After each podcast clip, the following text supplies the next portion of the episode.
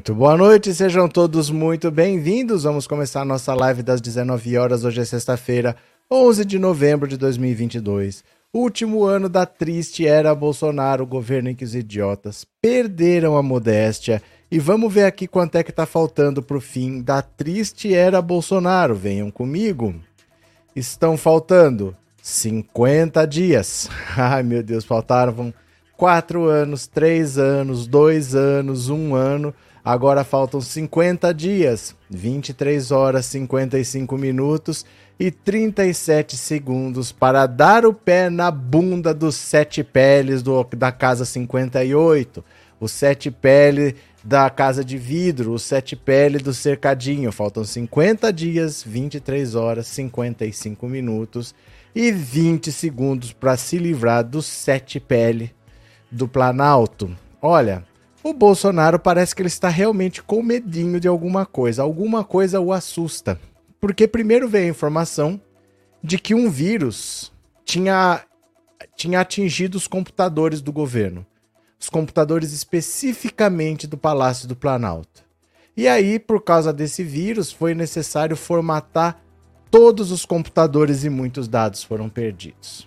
É estranho porque a primeira coisa que você faz quando você formata um computador é fazer um backup, fazer uma cópia dos dados. Então, por exemplo, se eu tiver lá uma foto minha, se eu tiver um vídeo, se eu tiver um contrato, alguma coisa, tudo isso você faz cópia antes. Aí você zera a máquina, instala de novo o sistema operacional, instala de novo os, os programas que o governo usa e coloca os dados de volta lá. Coloca de novo lá seus vídeos, seus contratos, seus textos do Word lá, tudo volta tudo para lá. Mas falaram que por causa de um vírus teve que formatar tudo e perdeu um monte de coisa. Depois não era mais vírus, depois era um ataque hacker, o que é bem diferente, né? Porque o que é um vírus? Um vírus é algo que acontece sozinho. Eu crio o vírus, eu programo, é um programinha, e ele é programado para fazer alguma coisa específica. Normalmente pode ser sequestrar os dados, copiar dados para mim como um espião, pode ser para destruir um computador, pode ser para apagar dados, mas ele executa uma ação que eu, que eu pré-programei. Ele faz sozinho lá. Eu criei o vírus, eu solto, ele vai lá e faz sozinho. O hacker não. O hacker é uma pessoa que acha um jeito de entrar e lá ela vê o que, que ela faz, o que, que interessa para ela. E primeiro falaram que era um vírus, depois falaram que era um hacker, que são duas coisas completamente diferentes. Mas o governo disse que apagou todos os computadores do Palácio do Planalto, disse que foi necessário formatar tudo e apagou todos os dados, tudo se perdeu. Que estranho, né? Que estranho que você não tenha mais nada de dados nos computadores. Será que tudo foi apagado? Por quê? Será que tinha prova de alguma coisa ali? Na dúvida, o governo mandou apagar tudo. Que governo honesto é esse que ou impõe sigilo ou manda apagar antes de sair? Que será que ele não quer que se encontre? Muita coisa fica na nuvem, né? Que é aquele armazenamento que não é físico dentro do computador. Ele fica numa conta que você tenha na Microsoft ou na Apple você tem, às vezes tem uma conta e os dados ficam com uma cópia lá. Então muita coisa pode se recuperar.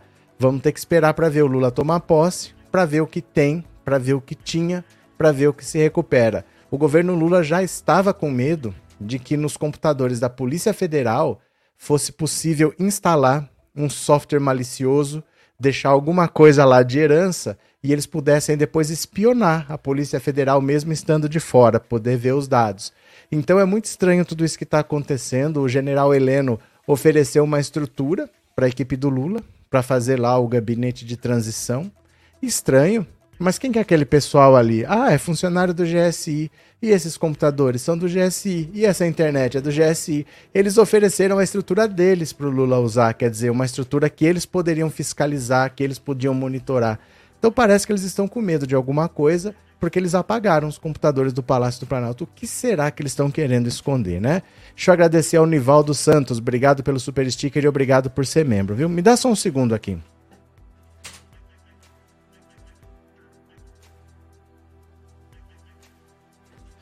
Pronto, o ventilador estava virado para o lado, aí estava ventilando a parede e eu suando aqui, feito pano de cuscuz. Aí agora vamos ver. Já tinha sido, já tinha sido não, já tinha sido levantada a hipótese de contratar uma empresa para fazer uma varredura nos computadores da Polícia Federal para ver se achava alguma coisa estranha. Provavelmente ia ter que fazer exatamente isso que eles fizeram no Planalto, fazer nos computadores da Polícia Federal, formatar tudo, zerar tudo, porque talvez a Polícia Federal, não toda, mas uma parte dela, tenha sido cooptada por Bolsonaro e estivesse podendo fornecer dados, mesmo com eles fora do governo. É assustador você pensar que nível de paranoia que virou o Brasil, onde o Estado brasileiro pode estar sendo monitorado por pessoas que querem ter interesses próprios assim. Ninguém vê o interesse público, né? Eles estão lá para se beneficiar para monitorar o que os outros estão fazendo e não para trabalhar pelo país. Aliás, por falar em trabalhar, Bolsonaro está 15 dias sem trabalhar, e aí? Tudo bem? Tudo bem ele não ir trabalhar 15 dias? Vai receber do mesmo jeito? Tá tudo certo? Não tem problema nenhum? Qualquer um de nós pode fazer isso? Ah, eu tô triste porque eu perdi a eleição. Se eu tivesse me candidatado, aí eu fico 15 dias sem trabalhar, tudo bem? Meu patrão me paga? O Bolsonaro tá 15 dias sem trabalhar. E aí, como é que faz? Né? Então vamos ver aqui as notícias. Quem for chegando, deixe seu like, torne-se membro desse canal, se inscreva, mande super chat, super sticker pro YouTube entender que essa live é boa, viu? Deixa, mande pelo menos um super chat, um super sticker aí. Bora? Podemos ver? Olha só aqui. Exclusivo. Por suposta ameaça, computadores do Planalto são apagados.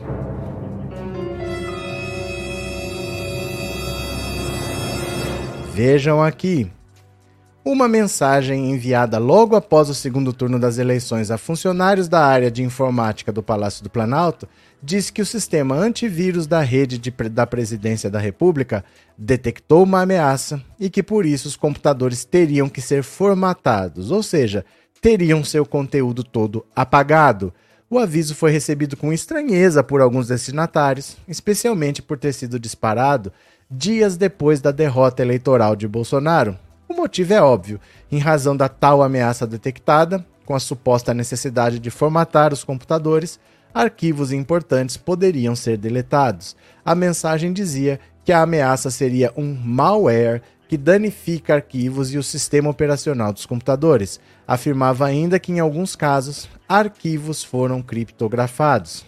De acordo com o texto disparado para os funcionários do setor de informática, a orientação era para formatar os equipamentos e, em seguida, reinstalar o sistema operacional padrão das máquinas.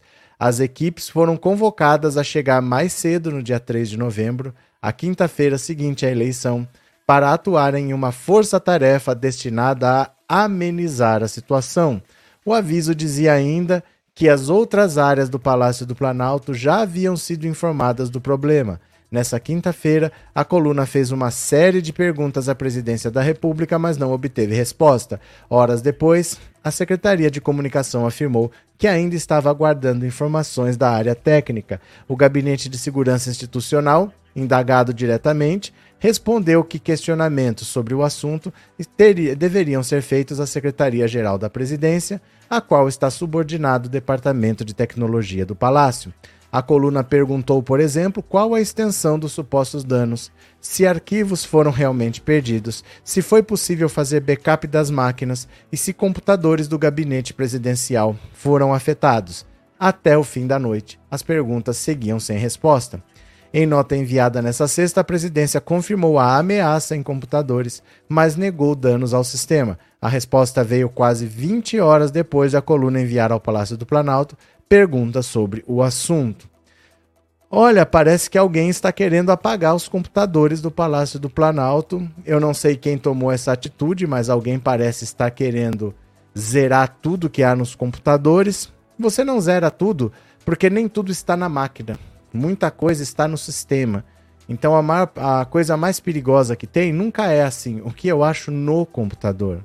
Porque no computador eu posso achar um, um contrato, posso achar um arquivo, mas normalmente o que realmente pega é quem que acessou aquele banco de dados. Acessou o quê? Quantas vezes? Que senha foi utilizada? Com que tipo de acesso? Né? Porque às vezes, por exemplo, eu que não tenho autorização de entrar no computador do Ministério da Saúde, entrei. Por que, que eu entrei? Isso fica guardado no sistema, não fica guardado na sua máquina especificamente. Fica guardado lá no servidor. Então, muitas vezes, apagar a máquina não quer dizer que vai se perder o que é mais importante. Porque o mais importante não é se tem uma foto ou um vídeo no seu computador. Às vezes, o mais importante são os acessos ao sistema.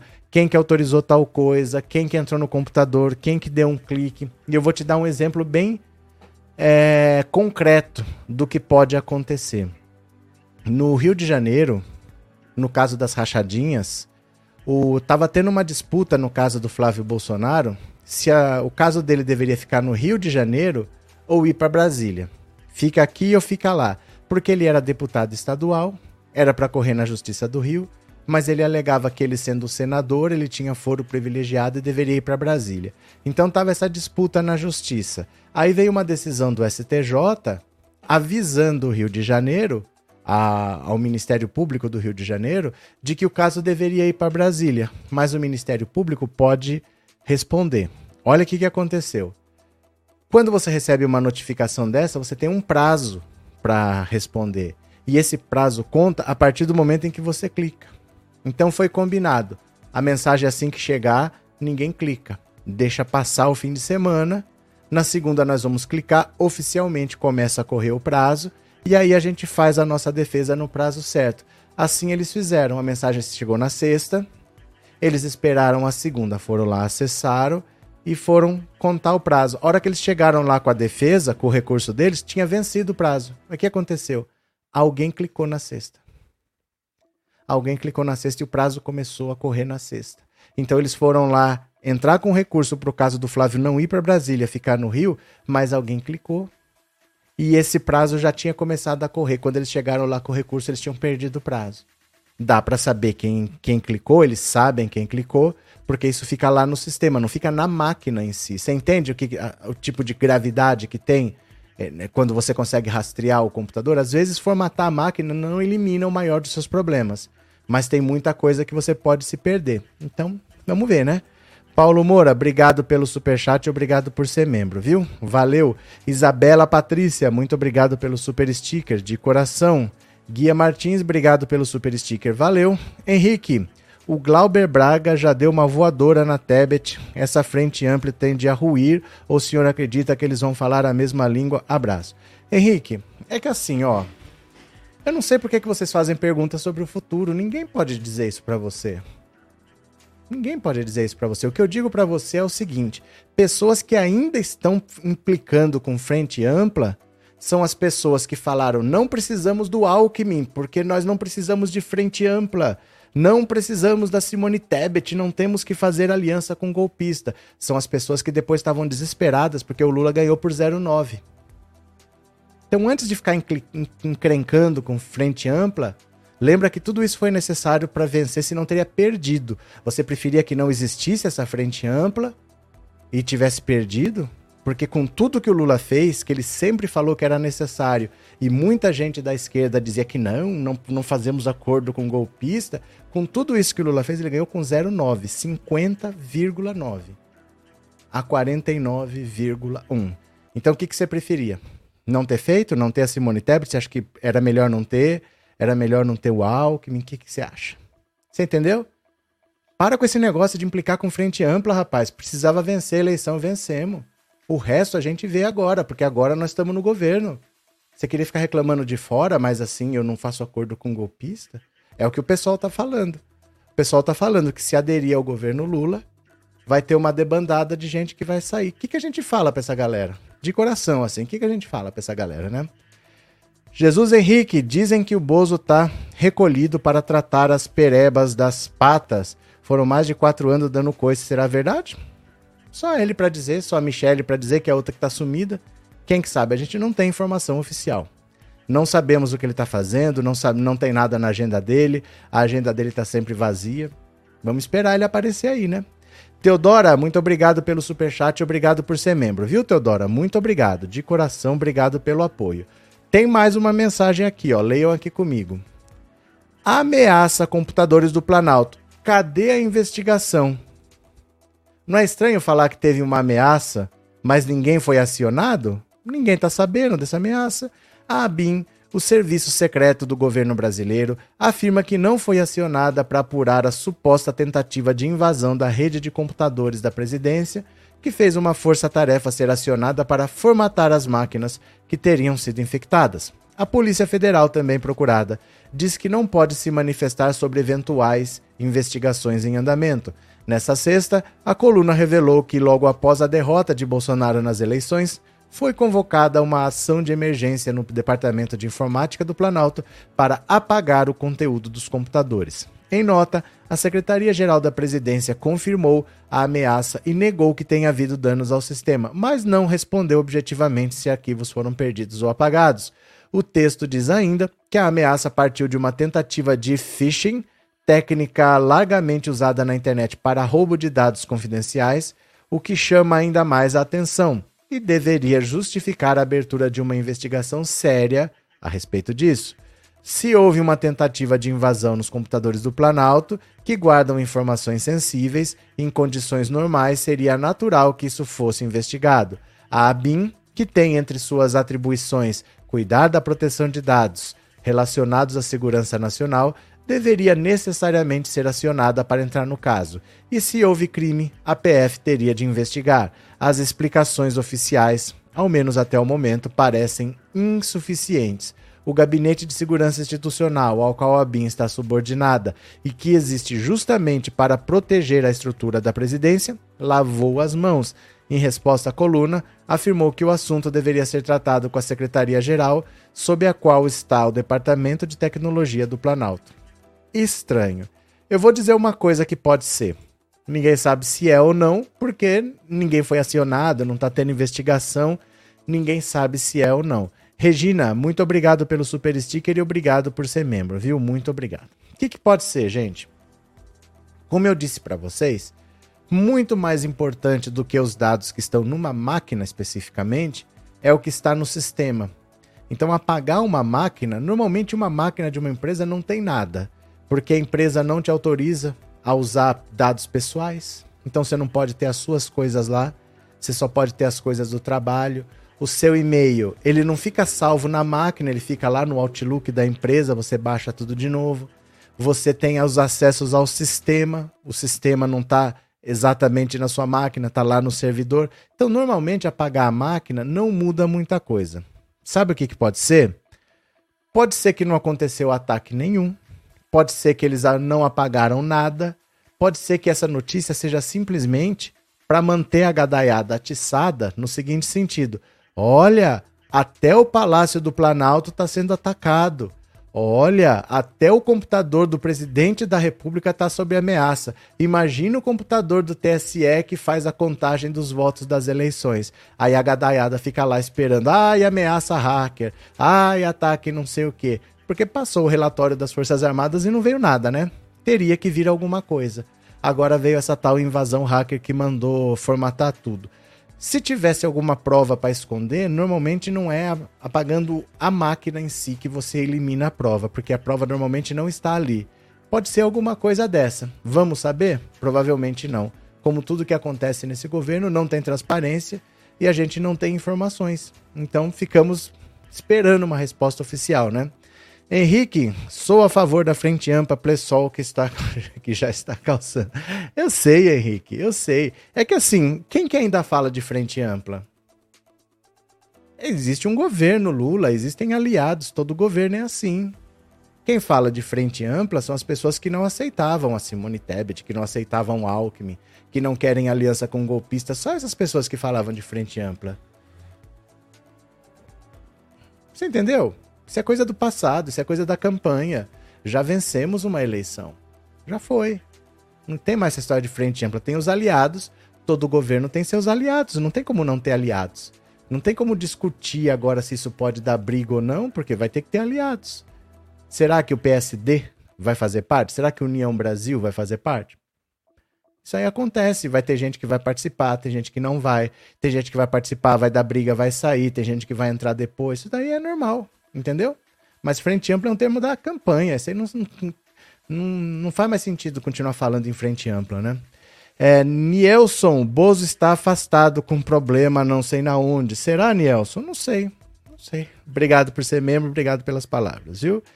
É, gadaiada é uma praga, disse a Kelly Araújo. Eduardo, depois de 15 dias, o Bozo agora começa a receber o auxílio doença? Não sei. Não sei. Eu acho estranho, ele não apresentou um atestado nem nada para receber auxílio doença, né?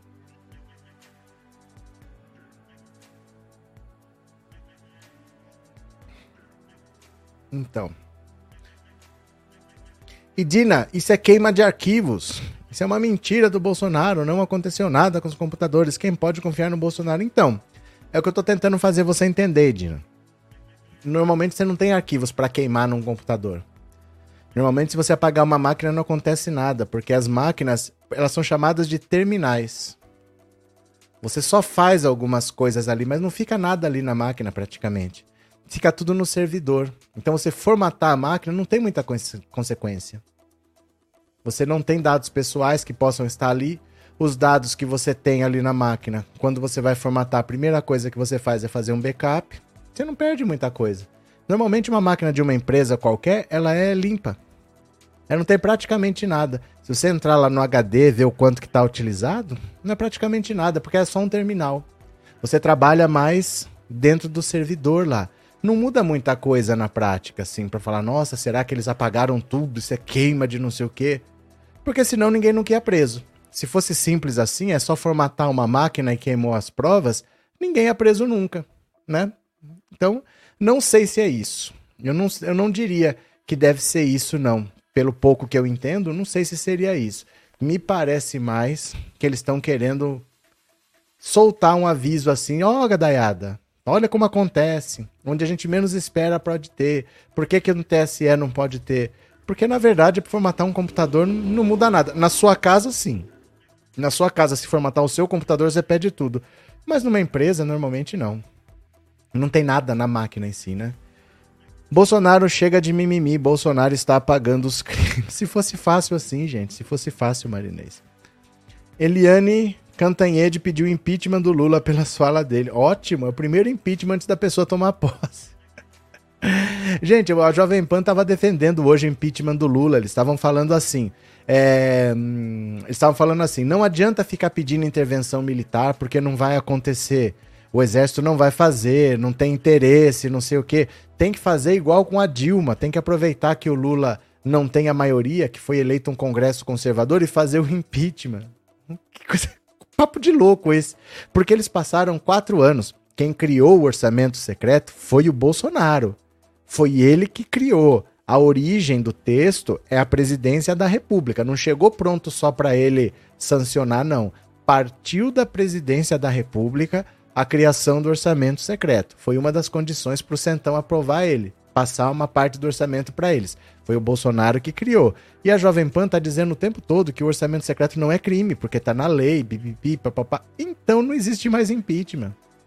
Do mesmo jeito que o Bolsonaro não sofreu impeachment comprando o Centrão com orçamento secreto, se eles acham que o orçamento secreto, então, é o que a Jovem Pan diz, que é legal, que tá na lei, que não é crime, então não adianta falar impeachment do Lula. Então não tem mais impeachment. O Bolsonaro elegeu Arthur Lira colocando 3 bilhões em cima da mesa do orçamento secreto, comprou os votos que precisava e elegeu o Arthur Lira. É o Arthur Lira que não deixou passar nenhum pedido de impeachment. O Lula pode fazer a mesma coisa, então, porque o orçamento secreto, segundo a Jovem Pan, não é crime. Por que, que o Lula não pode usar?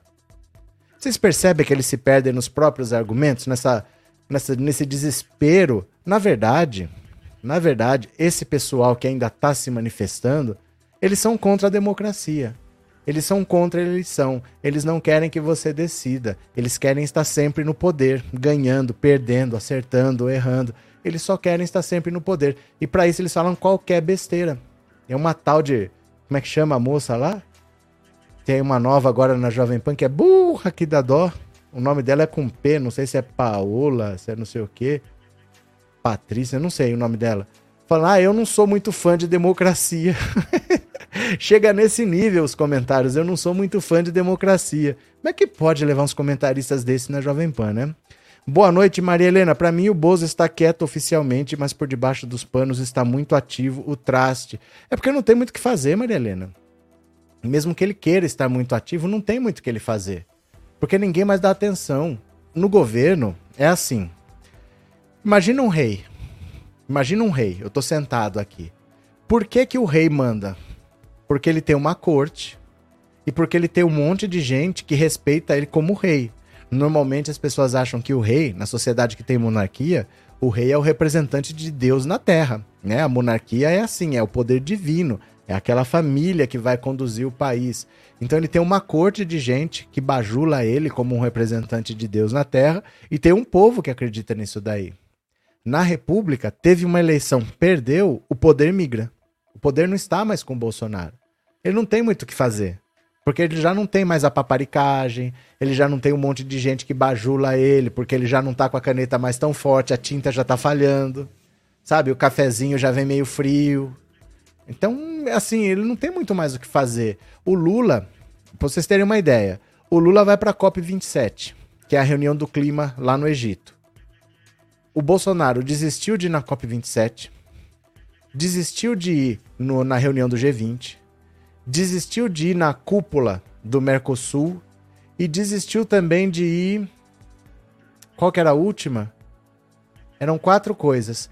É... Ele desistiu de ir na COP27, na reunião do G20, na cúpula do Mercosul.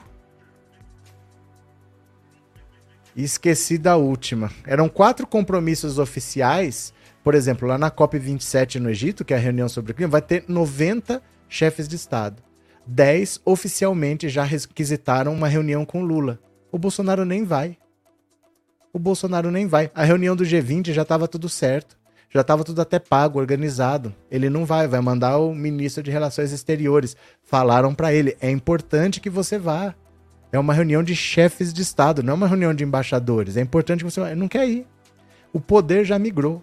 Entendeu? Ninguém mais quer estar tá perto do Bolsonaro, ninguém vai apertar a mão dele, ninguém vai conversar com ele, porque não reconhecem nele mais o presidente, sabem que o presidente é o Lula.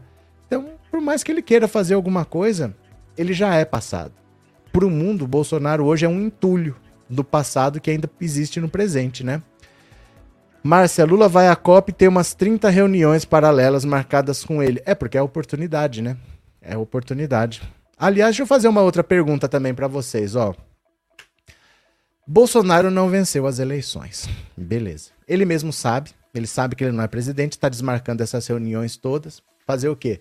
Mas ele não teve problemas nessa campanha como ele teve em 2018. Ele não sofreu facada, sofreu? Não sofreu facada, não passou por cirurgia, não teve risco de vida. Então, como um bom cristão, ele não deveria pelo menos ter ido agradecer alguém que ia todo dia numa igreja na campanha mesmo sendo derrotado, um cristão de verdade não iria agradecer que teve uma campanha sem atropelos, sem contratempos, independente do resultado. Eu gostaria de agradecer por não ter passado pelo que eu passei em 2018. Não seria esse comportamento esperado de um cristão? Por que será que ele não foi? Bolsonaro sumiu das igrejas. Vocês separaram que Bolsonaro sumiu das igrejas? Desapareceu. Por que será, né? Pietra, é isso mesmo, é Pietra, eu sabia que era com P. Obrigado, Carlos. Comentarista da Jovem Pan defendeu a volta à Idade Média. Mas hoje, ela falou isso. Eu vi essa entrevista que ela fala que ela defende Idade Média. Eu acho que foi até uma entrevista com o com Elias Jabur, né? Mas eu vi hoje ela falando na rádio que ela não, não é muito fã de democracia. Meu Deus, que nível, que nível, que nível. Cadê? A esquerda aqui no Rio de Janeiro, tipo Glauber Braga, só serve para atrapalhar. É que assim, gente, tem muita gente na esquerda que prefere estar de fora porque quem não faz nunca tá errado.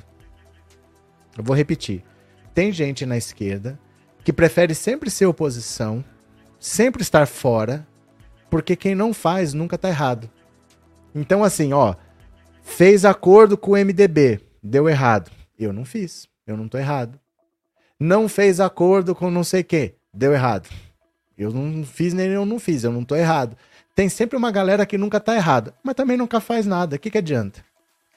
É como o cara que nunca perdeu o pênalti, mas nunca bateu. Ele nunca perdeu um pênalti, é verdade, mas ele nunca bateu.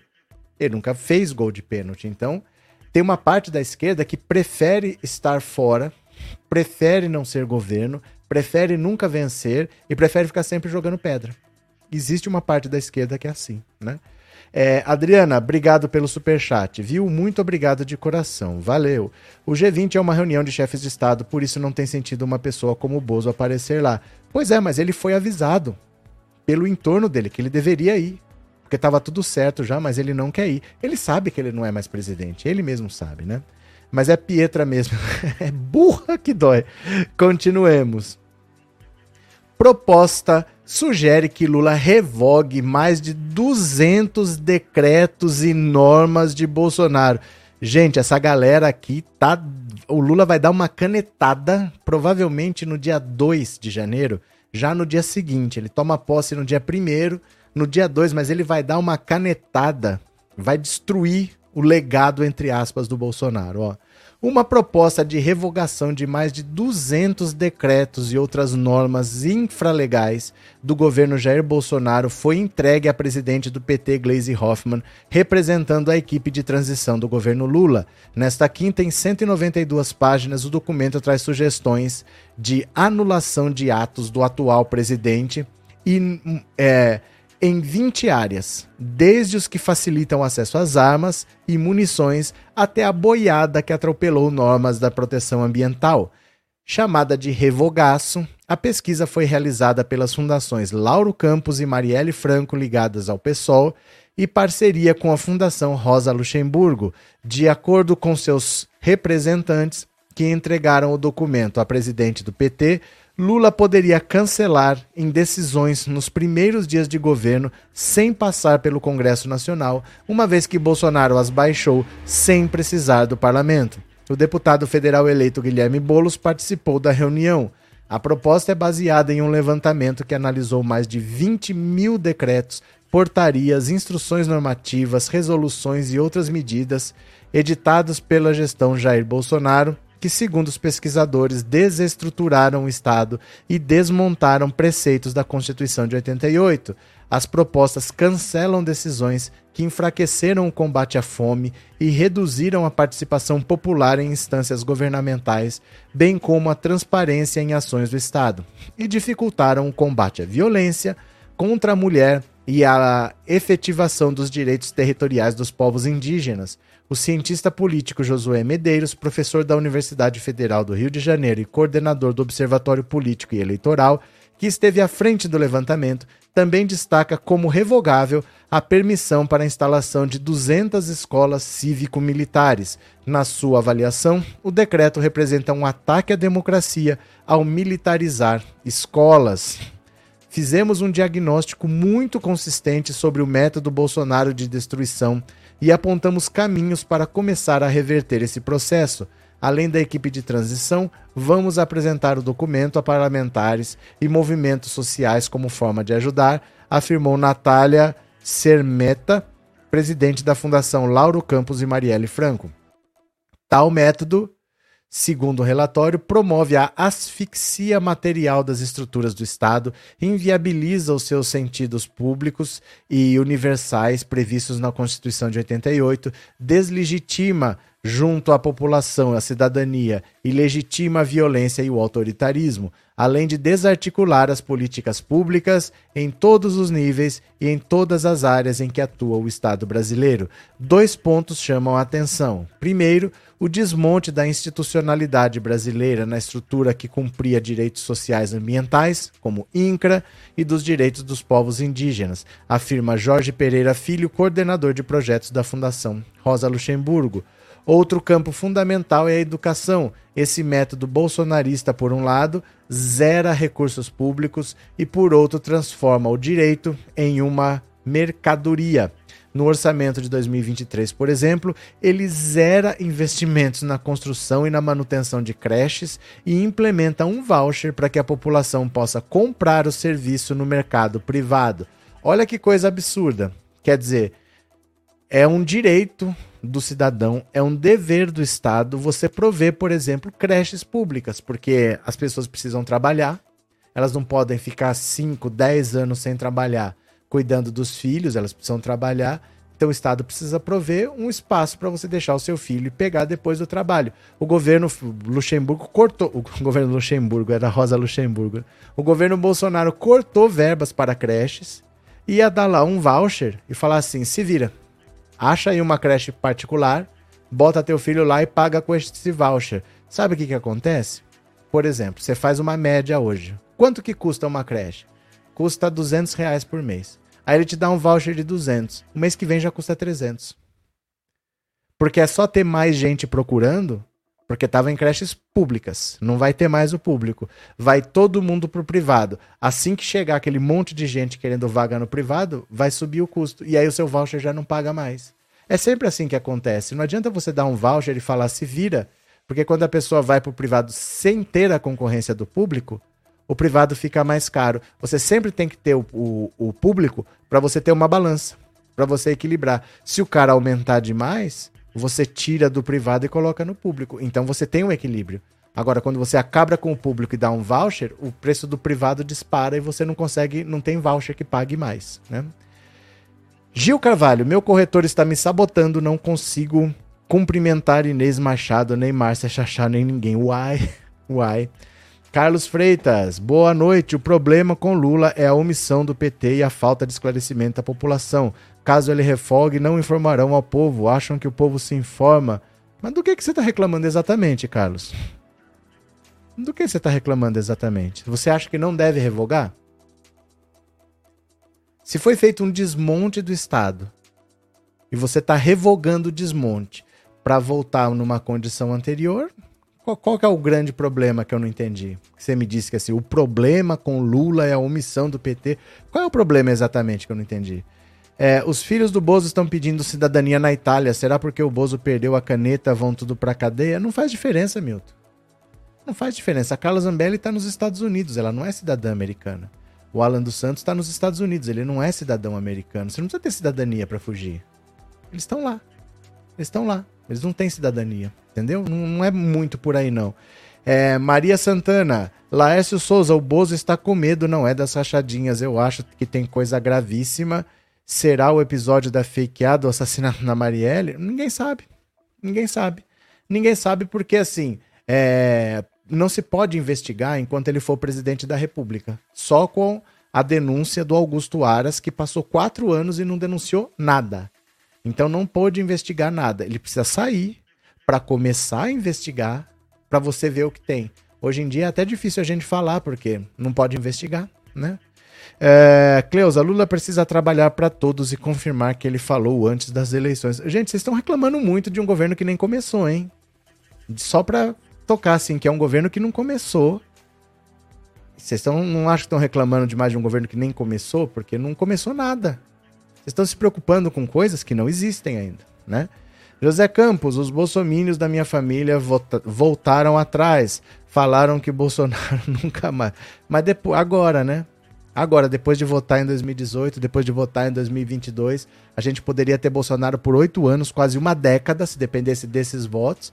Aí agora nunca mais. Aí é fácil também, né? Cadê? O gado já está correndo do curral, disse a Úrsula. Deve revogar, Carlos. Eu digo que o PT não esclarece o povo que está fazendo. É porque não está fazendo nada, cara. O governo ainda não começou. O governo ainda não começou. Eu, particularmente, só fiquei sabendo sobre as obras do São Francisco na campanha da Dilma. Falta informar bem. Mas você está reclamando de um governo que não existe, cara. Sabe o que, que é isso? A esquerda é melancólica. Ela gosta de reclamar das coisas. O governo nem começou, você já está reclamando. Não tem nada sendo feito. Estão feito estudos. Foi feita uma lista de decretos para revogar, mas nada foi revogado. Não aconteceu nada ainda. Foi feito um estudo. Olha, um levantamento. Que você poderia ter feito da sua casa, por exemplo. Olha, deixa eu ver aqui o que, que o Bolsonaro fez. Você fez um levantamento. Eu poderia ter feito da minha. Deixa eu ver o que, que o Bolsonaro assinou aqui. Eu posso fazer esse levantamento. É só isso que aconteceu. Será que a gente já tem que estar tá fervendo a rua, como falaram, né? Assim que o Lula fosse eleito, vamos começar a fazer oposição. A esquerda não tem muito juízo, sabe? A esquerda não tem muito juízo. Bate mais na esquerda do que no Bolsonaro. Tem uma esquerda que bate mais na esquerda do que no Bolsonaro, né? Cadê que mais? José Campos, os bolsomínios, essa que eu acabei de ler. Jesus Henrique, eu penso que em um mandato Lula derrete o bolsonarismo, vão enxergar que o país não virou aquele país de fake news do Carluxo e doidos, mas o, o Lula já foi presidente. Já não virou. E eles continuam falando as mesmas coisas. Não é, não é a primeira vez, né? Foram quatro anos de PT, o Brasil só melhorou, passou de vigésima economia do mundo para sexta, e eles estão reclamando. Eles não ligam para os fatos. Não é questão que vai acontecer e eles vão entender. Eles não ligam para os fatos, né? Cadê? É... O professor vai ter mesmo encontro do Jake Sullivan com Lula? Não tenho ideia de quem seja Jake Sullivan, de verdade. É, professor, para pacificar o país, melhor não seria Lula votar para cadeia e pagar a sua pena? Não, não seria. E fale com mais respeito, fale seu Lula, porque ele é o seu presidente, viu? Ah, que bando retardado. Aqui no retardado não tem vez, não. Marcelo Freixo negocia ida para o PT. Olha só. O Freixo está perdendo tempo no PSB. O deputado federal Marcelo Freixo vem conversando com o PT para deixar o PSB e migrar para o partido de Lula. Freixo foi candidato de Lula no governo do Rio de Janeiro, mas perdeu o para o governador Cláudio Castro, que foi reeleito com 58,65% dos votos válidos. Segundo o dirigente petista e deputado federal eleito Washington Quaquá, o partido negocia com Freixo uma filiação para o ano que vem. Em sua avaliação, esse é o caminho natural de Freixo. O martelo não será batido agora. Procurado, Freixo saiu pela tangente. O fim do ano é só sobre o governo Lula. Olha, na verdade, na verdade, eu não sei o que, que essa galera tem tanta birra do PT, que é o único partido com poder nesse país. Ah, eu vou ser candidato pelo PSOL. Não adianta. Ah, eu vou ser candidato pelo PSB. Não adianta. Você quer ser candidato pela esquerda? Vá pelo PT, que tem estrutura, que tem militância, que tem peso, que tem volume, que é um partido estabelecido. O PSOL, o PSOL não, o PSB, que tinha 31 deputados, agora tem 14. Tá do tamanho do PSOL. Então, assim, menos da metade do que era. Por que que tá perdendo tempo lá? Mas eu não sei, tem uma galera que tem birra dentro da própria esquerda tem uma galera que tem birra do PT. Eu não entendo isso, mas tudo bem, né? Vou deixar lá. É, Givanil, pensei que a esquerda tinha aprendido pelo que fez com a Dilma, mas já está cobrando de Lula sem nem ter assumido o governo. Não, a esquerda jamais vai aprender. A esquerda jamais vai aprender. Toleram de Bolsonaro que jamais vão, vão tolerar do, do próprio Lula. É assim, a esquerda não aprende, não. É, Maria do Nascimento, obrigado pelo super sticker, viu? Muito obrigado mesmo. Valeu. Miriam, agora é o povo se unir em torno do Lula e dar a ele a confiança que ele sempre mereceu. Eu confio na ideia Lula. Olha, é... tem uma galera que acha que é mais esquerda do que os outros só porque fica cobrando a própria esquerda. Você não vê isso na direita. Você não vê. Você vai num canal de direita, eles não estão lá exigindo do Bolsonaro, que o Bolsonaro prometeu isso. Eles estão lá passando pano. Quem é que conseguiu derrubar o Bolsonaro? Não conseguiu. Eles nunca ficam atirando pedra uns nos outros. A esquerda fica, porque todo mundo quer ser mais mais honesto que o outro, quer ser mais puro que o outro, quer ser mais isentão que o outro, porque eu não faço isso, eu não aceito aquilo, eu não negocio isso. A esquerda passa pano para o Bolsonaro. Alguém, a esquerda conseguiu tirar o Bolsonaro? Não conseguiu. Não consegue, porque eles não fazem essas loucuras que a esquerda faz. Ah, no prime... eu votei no Lula, mas no primeiro dia que ele toma posse já estou na oposição. É só a esquerda que faz essas coisas, né? Cadê? É, o PT tem muita força agora com Lula, fica melhor. Pronto, vamos ler mais uma notícia. Venham aqui. Michele Bolsonaro compartilha o vídeo pedindo impeachment de Moraes. Essa é outra que estava sumida, apareceu compartilhando o vídeo.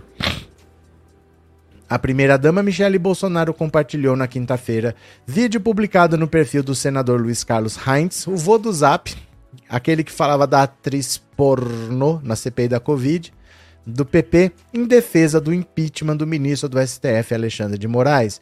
Michele pediu para os seguidores assistirem ao vídeo completo. Nele, Heinz. O vídeo deve ter 85 horas, que naquele ritmo do Heinz diz no plenário do Senado que Moraes extrapolou todas as barreiras constitucionais. O senador do PP afirma que o comportamento de Moraes é abusivo e que o ministro cometeu atos flagrantemente inconstitucionais. Não é ele que decide isso, é o próprio STF. As decisões do Moraes sempre foram assinadas pelos outros ministros, todos, né? Heinz também disse que os desmandos de Moraes levaram o país a uma escalada autoritária. A culpa do autoritarismo não é do Bolsonaro, é do Moraes. Assim como Bolsonaro, Michele tem se mantido reclusa desde o resultado da eleição presidencial. O casal não reconheceu a vitória do petista. Olha só, Luiz Carlos Heinz. Ai, que galera que delira, que galera que viaja, meu Deus do céu, que galera louca. Cadê? Márcia, Micheque tá doida para garantir um teto, vai ser despejada pelo maridão. Cadê? Alexandre, esse governo vai ser o melhor, os projetos são muito bons. Gente, o governo nem começou, tenham calma, viu? A esquerda já está atacando pedra no Lula, o PT erra, o PT se omite, o PT não faz. Gente do céu, estava todo mundo desesperado que ia perder uma eleição ontem. Hoje já estão tacando pedra. Que gente doida, né? Cadê? Lívia, as marcas já sumiram da Michelle? Não Será? Não sei. Vamos ver mais uma aqui, ó. Justiça vê falhas na apuração e pede novas diligências no caso Zambelli. Eita, nós! Zambelli tá fora porque o negócio para ela esquentou por aqui, viu? A juíza Marcela Dias Coelho, do Foro Criminal da Barra Funda em São Paulo, determinou na quinta que a Polícia Civil retome as investigações do caso envolvendo a deputada federal Carla Zambelli, que na véspera do segundo turno sacou uma arma no meio da rua nos Jardins para enquadrar um homem negro com quem havia discutido. Na ocasião, o policial militar Valdecir Silva Lima Dias, que acompanhava a parlamentar, deu um tiro e foi preso em flagrante, depois liberado sob pagamento de fiança. A decisão ocorre após a delegacia do bairro produzir um relatório final sobre o caso com várias questões pendentes, além de não ouvir todas as testemunhas que presenciaram a ocorrência, os investigadores não buscaram imagens de câmeras de segurança dos prédios vizinhos. Os vídeos são importantes para elucidar o caso, pois o policial alegou que o tiro foi dado por descuido após o seu joelho falhar, mas há dúvidas de que o disparo teria sido para o alto, como uma forma de advertência, o que é ilegal. Agora o delegado terá 60 dias para conduzir um novo relatório.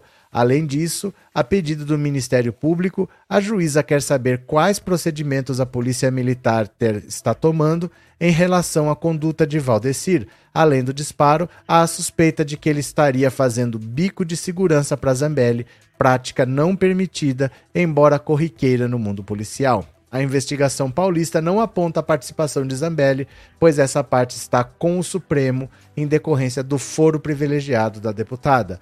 No último dia 3, ela viajou para os Estados Unidos para estudar meios de assegurar e restaurar a liberdade de expressão no Brasil. Ai, meu Deus do céu. Olha, eu tenho problema nos dois joelhos desde que eu tenho uns 15 anos. Há muito tempo eu tenho problema nos joelhos e às vezes eu tô andando meu joelho falha. Posso garantir para vocês, quando o joelho falha, não é uma coisa que sem querer você que você tensiona você fraqueja, o músculo solta. Quando ele falha assim, ó, você perde a noção do que você está fazendo. Quando o joelho falar, você não vai fazer assim, ó, como se você fosse segurar alguma coisa e vai disparar uma arma sem querer. Não é isso. É mais fácil quando o joelho falhar, por exemplo, a sua mão fica boba, fica bamba, porque você fica todo meio sem, sem entender o que aconteceu com o seu corpo, sabe? Do que você achar que acidentalmente você vai dar um tiro. Não é assim que acontece. Não é assim. Quando o joelho falha, você provavelmente vai tomar alguma atitude que vai deixar o seu corpo mais bobo, mais mole e não mais rígido. Ninguém que tá com uma arma e o joelho falha dá um tiro sem querer. Mas, se é essa desculpa que ele arrumou, né? Elizabeth, Lula vai arrebentar, ele é um estrategista excelente, ele sabe se comportar, principalmente fora do país, meu orgulho. Agora veja só, o mercado tá agitadinho, o mercado tá nervoso, o mercado tá brabinho, o mercado tá triste. Gente, azar. Se fosse para continuar atendendo o mercado como Paulo Guedes, não precisava do Lula. Nós colocamos o Lula lá porque nós queríamos mudança. Eles estavam felizes com Paulo Guedes e com o Bolsonaro. É exatamente por isso que nós votamos no Lula. Azar deles, eles estão nervosinhos. É para isso que a gente votou. Será que eles não entenderam, não? Que a gente votou por uma mudança? Ah, mas eu não estou satisfeito. Não é para você estar satisfeito, que nós votamos por uma mudança. Nós votamos para ser diferente do que o Paulo Guedes e o Bolsonaro estava fazendo, que sempre beneficiava o mercado. Vocês não vão mais ser tão felizes como nesses últimos quatro anos. vão ganhar dinheiro por tabela. Porque na administração Lula todo mundo ganha dinheiro. A economia cresce, todo mundo ganha. E quem tem mais ganha mais. É assim. Só que antes, só quem tinha ganhava. O pobre nunca ganhava. Agora todos ganham, todos crescem. Mas não acho que vai atender aos interesses do mercado. O mercado está chantageando Lula. Eles estão querendo fazer o Lula agir como o Paulo Guedes agia. Eles vão ficar esperneando à vontade que o Lula não vai fazer, né? É, a Angelina, os bolsominions secaram o cérebro. O que aconteceu? José Oséias, esse povo fumou alguma coisa muito estragada. Esse povo está demais. Márcia, obrigado pelo super sticker, viu? Muito obrigado mesmo. Nuvem que voa. PT é um grande partido e o presidente sempre foi fiel a esse partido, nunca traiu o PT. Viva a Lua e viva o nosso povo. Pronto. Cadê quem mais? É, Uber Pé Vermelho. Zambelli, pistoleira em todo sentido da palavra. Não só tem um, pistoleiro é quem tem uma pistola. Cadê? Carlos Freitas, minhas críticas ao PT são construtivas. Eu sei, meu caro. Mas tudo tem o seu momento. Tudo tem, às vezes, é, a pessoa certa para fazer a crítica. Às vezes você tem. É, não é porque você tem críticas a tudo que você deve expor as suas críticas a tudo, porque nesse momento delicado, às vezes a gente tem que pôr o pé no freio. Não é porque você tem coisas a contribuir que é o momento de contribuir, porque o Lula não fez rigorosamente nada, o governo sequer começou e a esquerda não consegue abrir um sorriso a esquerda não consegue abrir um sorriso para comemorar uma vitória histórica. Uma vitória histórica do Bolsonaro, aliado com o mercado financeiro, aliado com um monte de meio de comunicação que ele comprou, com o Centrão, comprando aí, é, soltando dinheiro pro povo, criando emenda, criando não sei o quê, e perdeu. A esquerda não consegue ficar feliz com uma vitória histórica dessa. Sabe aquela, aquela coisa que você vai ler no livro de história? Você viveu esse momento e a esquerda está criticando, fazendo críticas construtivas. Aproveita um pouco a vitória. Sorria um pouco. A esquerda é mal-humorada. A esquerda é amarga, não consegue. Sabe o que, eu acho que é pior do que não saber perder como o Bolsonaro? Acho que pior do que isso é só não saber ganhar. Ganhar e não saber sorrir. Sorri um pouco, Carlos. Aproveita. A esquerda é minoria, os nossos momentos de alegria são muito poucos. Não, vamos fazer críticas construtivas. Depois faz, cara. É preciso informar melhor. Se esses 600 reais prometidos não constavam, é preciso mostrar isso, não só uma vez, mas sempre que é possível. Sorria um pouco, Carlos. Você teve uma vitória histórica, cara. Aproveita. Aproveita esse momento. Você acha que você vai ter sempre isso? Você acha que tem uma fábrica de Lula que sai um entra outro, sai um entra outro? Você tá vendo um cara você vai ver quanto tempo vai, vai demorar para aparecer outro. Talvez no século que vem. Talvez 2100 e tralalá apareça outro aí. Vamos ver. É, Sheila Parolin, obrigado pelo super chat, viu? Muito obrigado. Valeu de coração. Obrigado pela colaboração. Cadê? Márcia, a debochada, o mercado que lute. É, mas é isso mesmo. Ô, gente, nós passamos quatro anos com um governo que só privilegiava o mercado. Nós votamos por uma mudança. O mercado quer que continue privilegiando eles. Vão se catar, né? Margarida, eu tô super feliz. Foi meu presente de aniversário a vitória do Lula. Gente, a gente tem que saber sorrir um pouco, né? A gente tem que saber aproveitar. Passamos quatro anos pesados. Nós somos sobreviventes do governo Bolsonaro. Nós tivemos uma vitória histórica. Uma vitória histórica, histórica, histórica. Eu acho que é difícil, é tão grande que eu acho que é difícil as pessoas entenderem. Sabe, igual o universo, é tão amplo que às vezes as pessoas não têm noção de que é tão amplo assim. É muito grande essa vitória. O mundo estava olhando porque o mundo não sabe enfrentar essa extrema direita, com essa fábrica de fake news que o Trump usou, do Steve Bannon, o mundo não sabe como enfrentar. O Lula derrotou. É muito grande o que aconteceu aqui. E a gente não consegue aproveitar uma vitória. Os, em 2018, eles estavam rindo da nossa cara até não poder mais. Pelo menos uns dois anos foi só de chorar mais, mimimi. É melhor já ir se acostumando. A esquerda às vezes não consegue se divertir. Não tô falando que não consegue tirar sarro do outro, mas ela não consegue ficar feliz. Ela já está pensando na próxima crítica, assim. Dá pra gente ser feliz um pouco também, sabe? Dá pra gente aproveitar esses momentos assim, caramba, vencemos, cara. Não foi pouca coisa, não. Tanto é que eles não se conformam de ter perdido. Porque eles fizeram tudo. Não tinha o que eles pudessem mais ter feito para vencer. E mesmo assim perderam, né? Não faltou fazer nada.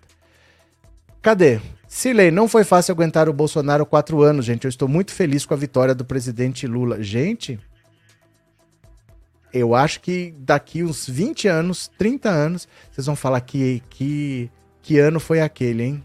Que período. Dá uma olhada só aqui, ó. Caso Flor de Lis, advogado de acusação alega encenação dos réus. Olha o julgamento da Flor de Lis, ó.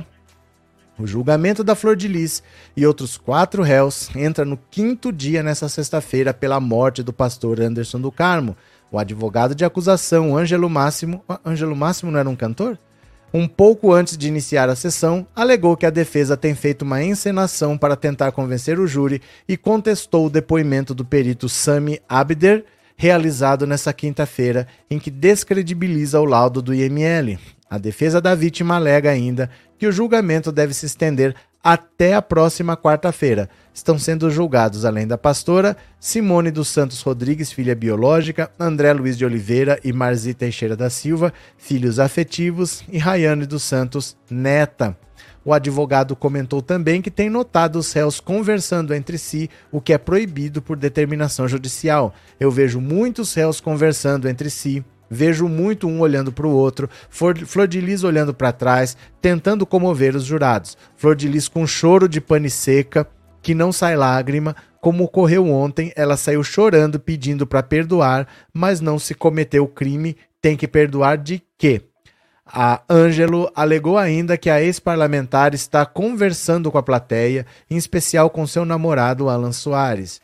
Ele estrategicamente senta atrás do monitor onde fica sendo gravada a audiência. Eu só evito de falar no microfone para evitar causar transtorno, porque quero que isso acabe logo. O, a situação em que o advogado se refere foi quando a ex-deputada se retirou do tribunal do júri nesta quinta-feira, chorando muito e pedindo perdão ao desembargador Ciro Darlan de Oliveira, que prestava depoimento a pedido da defesa da ré. Me perdoa, doutor, me perdoa. Sou inocente, disse ela após Ciro revelar que o pastor Anderson do Carmo, marido desse parlamentar, o ligou três dias antes de morrer. O ligou não, ligou-lhe, né? Ligou para ele é uma encenação, mas eu tenho vídeos no processo que serão exibidos que contrariam toda essa encenação praticada por eles no tribunal do júri em relação à internação de Simone, a esse câncer da Simone. Temos material probatório robusto que contraria isso tudo e vamos ver qual a decisão do conselho em relação ao depoimento do perito Sami. Ela disse ainda que o réu que contrata perito para contradizer laudo público é favorecer a si próprio. Ainda segundo o Ângelo, o objetivo da defesa é desmerecer o laudo público. Eu perguntei a ele se no tempo de perito ele já deu algum laudo desfavorável ao cliente dele, dizendo que o laudo público estava correto, e ele disse que não as provas entraram em conflito, o que vai ser exibido no conselho de sentença é muito mais robusto. A defesa da família de Castor do pastor Anderson do Carmo declarou ainda que espera que nessa sexta sejam ouvidas o máximo de testemunhas possível. Ele comentou ainda sobre o pedido da defesa de exumar o corpo da vítima que foi negado pela juíza. Espero hoje ouvir o máximo de testemunhas possível para o quanto antes chegarmos ao final desse julgamento, que está longe ainda e vai entrar para a história como o mais longo do Brasil. A defesa teve toda a instrução criminal para requerer a exumação do corpo e não requereu. Eles não esperavam ontem no depoimento da testemunha Sami que ela fosse que ela fosse confrontada com o vídeo em que a testemunha dá uma palestra a um grupo de advogados de um outro caso de repercussão, onde ele diz com todas as letras que Anderson foi metralhado, o que foi perguntado a ele e ele negou. Então aqueles defeitos mostrados por ele no laudo de necropsia do Anderson caíram por terra devido a essa explicação dele para o grupo de advogados. Vejo isso como um fato de desespero da defesa. O primeiro a ser ouvido nessa sexta é o psicólogo forense especialista em violência doméstica Sidney Filho, con contactado pela defesa. Hoje acredito que vai começar uma psiquiatra que fez o laudo da Flor de Lis, Marzi e Rayane, dizendo que as três não têm mente para praticar crimes, mas acredito que não foi mostrado a ele o laudo interrogatório de Marzi, em que ela confessa que os fatos narrados na denúncia são verdadeiros, e se são verdadeiros, quer dizer que todos participaram do crime. Quero perguntar para ele com base em que ele chegou a essa conclusão, porque quando esse psiquiatra chega no processo e Anderson está há três anos morto. O advogado ainda comentou sobre a Ré Marzi ter pedido para falar com ele. Eu não fui falar com ela, mas depois falaram que a Marzi queria me pedir um cafezinho, mas ela tem oito advogados, tem que pedir para mim eu não sou garçom.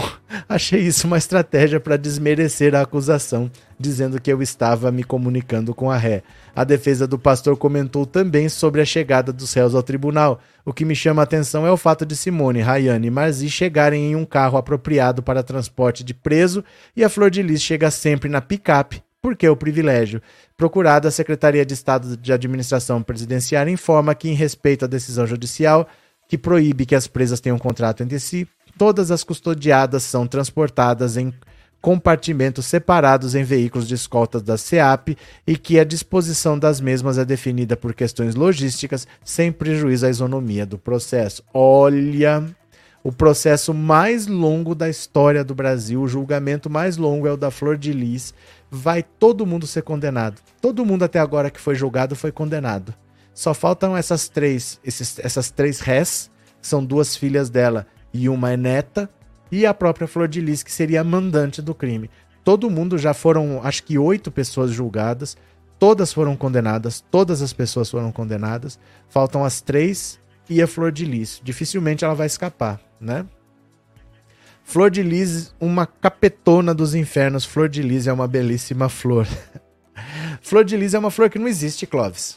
É uma flor que não existe. Não existe uma flor na botânica que se chama flor de lis. É uma flor imaginária, é uma flor, não existe uma flor chamada flor de lis. É, Anne, Ana Gianni, passei quatro anos com uma angústia no peito, hoje me sinto leve e em paz. Olha, eu vou até falar uma coisa para vocês.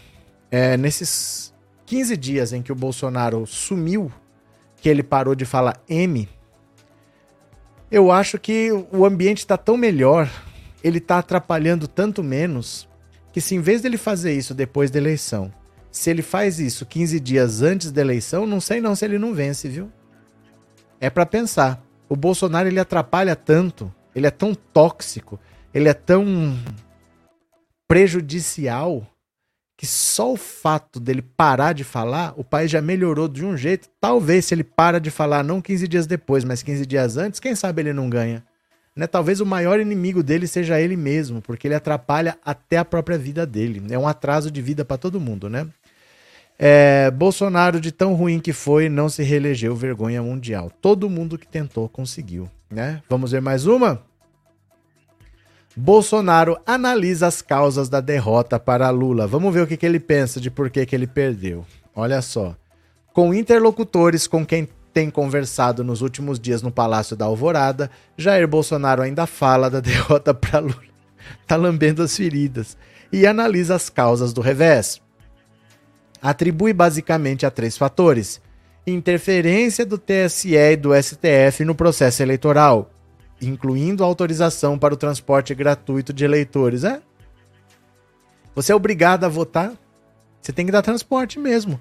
Senão a multa para não votar é, é mais barata do que o transporte. E o episódio de Roberto Jefferson e Carla Zambelli. Com certeza pesou também. E mais do que tudo, os nove dias em que o PT martelou em sua propaganda eleitoral e nas redes sociais que o governo suspenderia direitos como o 13º e férias e mexeria no reajuste das aposentadorias e do salário mínimo. Isso aqui, ó, a repercussão que isso causou, que o Bolsonaro acha que é o que foi o pior para ele perder, André Janones.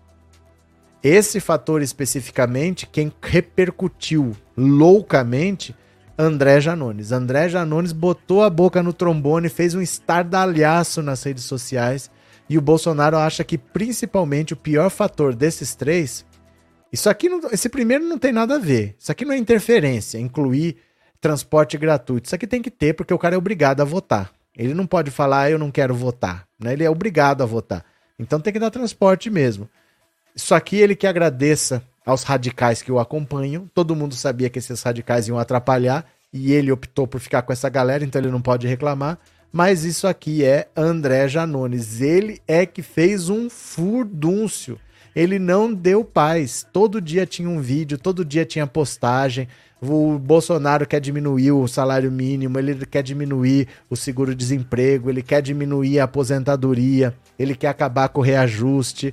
Todo dia havia um negócio. Isso aqui foi o Janones. Isso aqui foi o trabalho do Janones. Ele deixou todo mundo apavorado. Carluxo não sabia o que responder. Não conseguiam. Quando eles tentavam fazer alguma coisa, não adiantava. Isso aqui foi o trabalho do Janones, mérito dele, viu?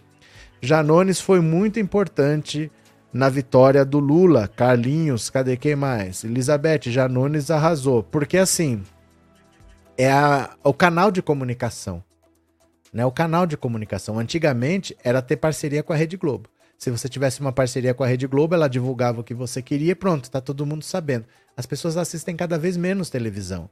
E nas redes sociais a linguagem é outra. Quem tem a linguagem e quem tem os canais é o Janones. Porque ele tem milhões de seguidores no Twitter, milhões no Facebook, milhões no Instagram. E ele bota pra frente muito rápido. E ele fez um estrago na campanha bolsonarista com essas informações. O Janones foi importantíssimo, importantíssimo, né? Cadê? Cadê? É, Maria José. Professor, flor de lis é do México, flor de lótus do Japão e Vitória Régia no Brasil. Pode ser, mas flor de lis não existe. Não existe uma flor que se chama flor de lis. Há flores que poderiam ser a flor de lis mitológica, mas ela não é uma flor real. Não existe uma flor que você fala, essa aqui é a flor de lis. É uma flor mitológica, não existe flor de lis, viu? Cadê?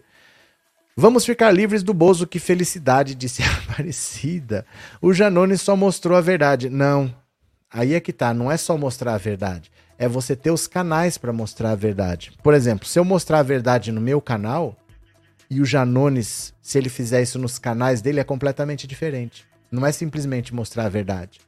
Entendeu? É que ele tem os canais. Ele consegue atingir as pessoas que dificilmente qualquer outra pessoa consegue, porque ele construiu uma rede muito grande. Ele construiu uma rede muito grande no Facebook, uma rede muito grande no Instagram e uma rede muito grande no Twitter.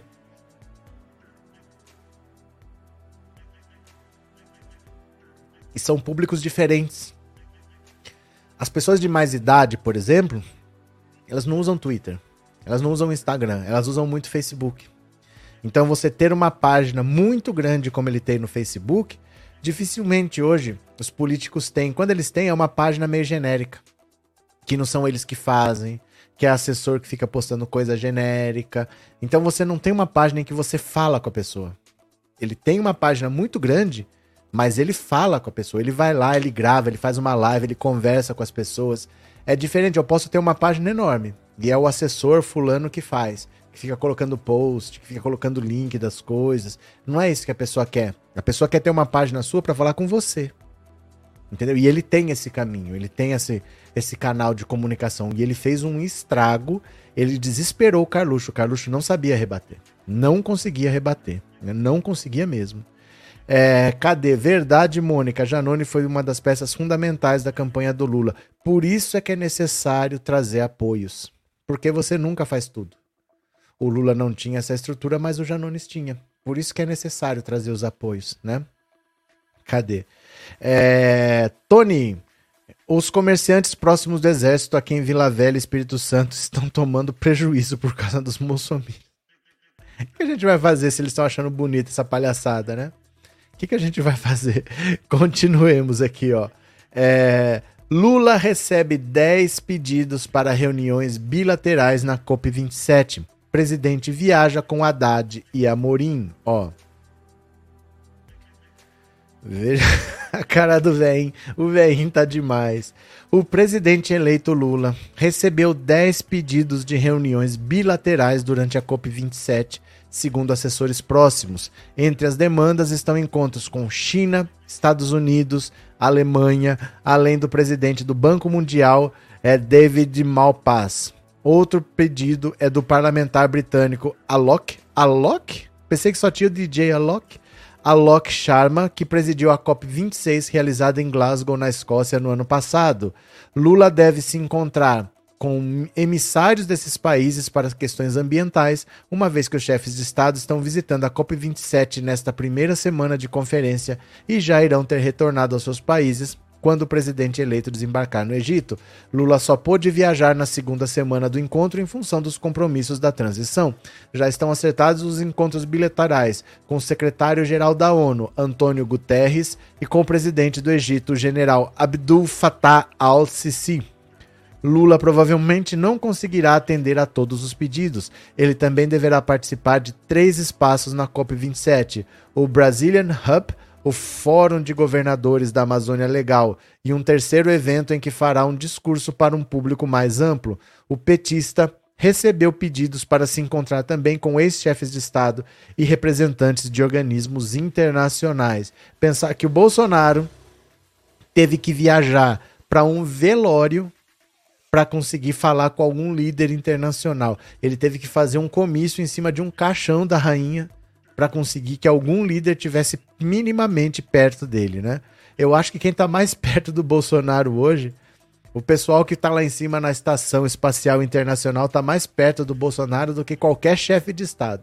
Os chefes de estado passam longe do Bolsonaro, assim. Acho que o pessoal da estação internacional está mais perto dele do que qualquer chefe de estado. O pessoal quer distância e o Lula tem fila, não vai conseguir atender todo mundo, porque provavelmente vai ser um dia só. Ele deve ficar um ou dois dias e já tem dez que pediram. É, tem mais gente querendo, dificilmente vão conseguir todos falar com o Lula. Essa é a diferença.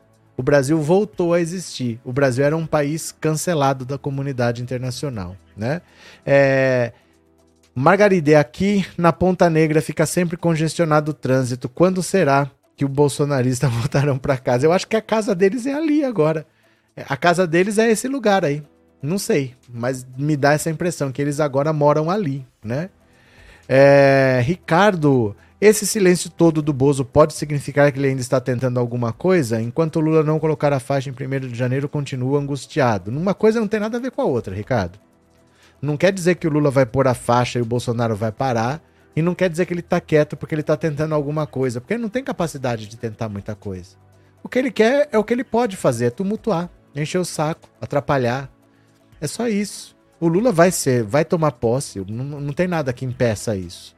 Eu não sei. É, quando que vocês lembram que alguém foi eleito e não tomou posse assim? De verdade, assim. Ah, não, o, o, o adversário derrotado fez alguma coisa. Isso não acontece, gente.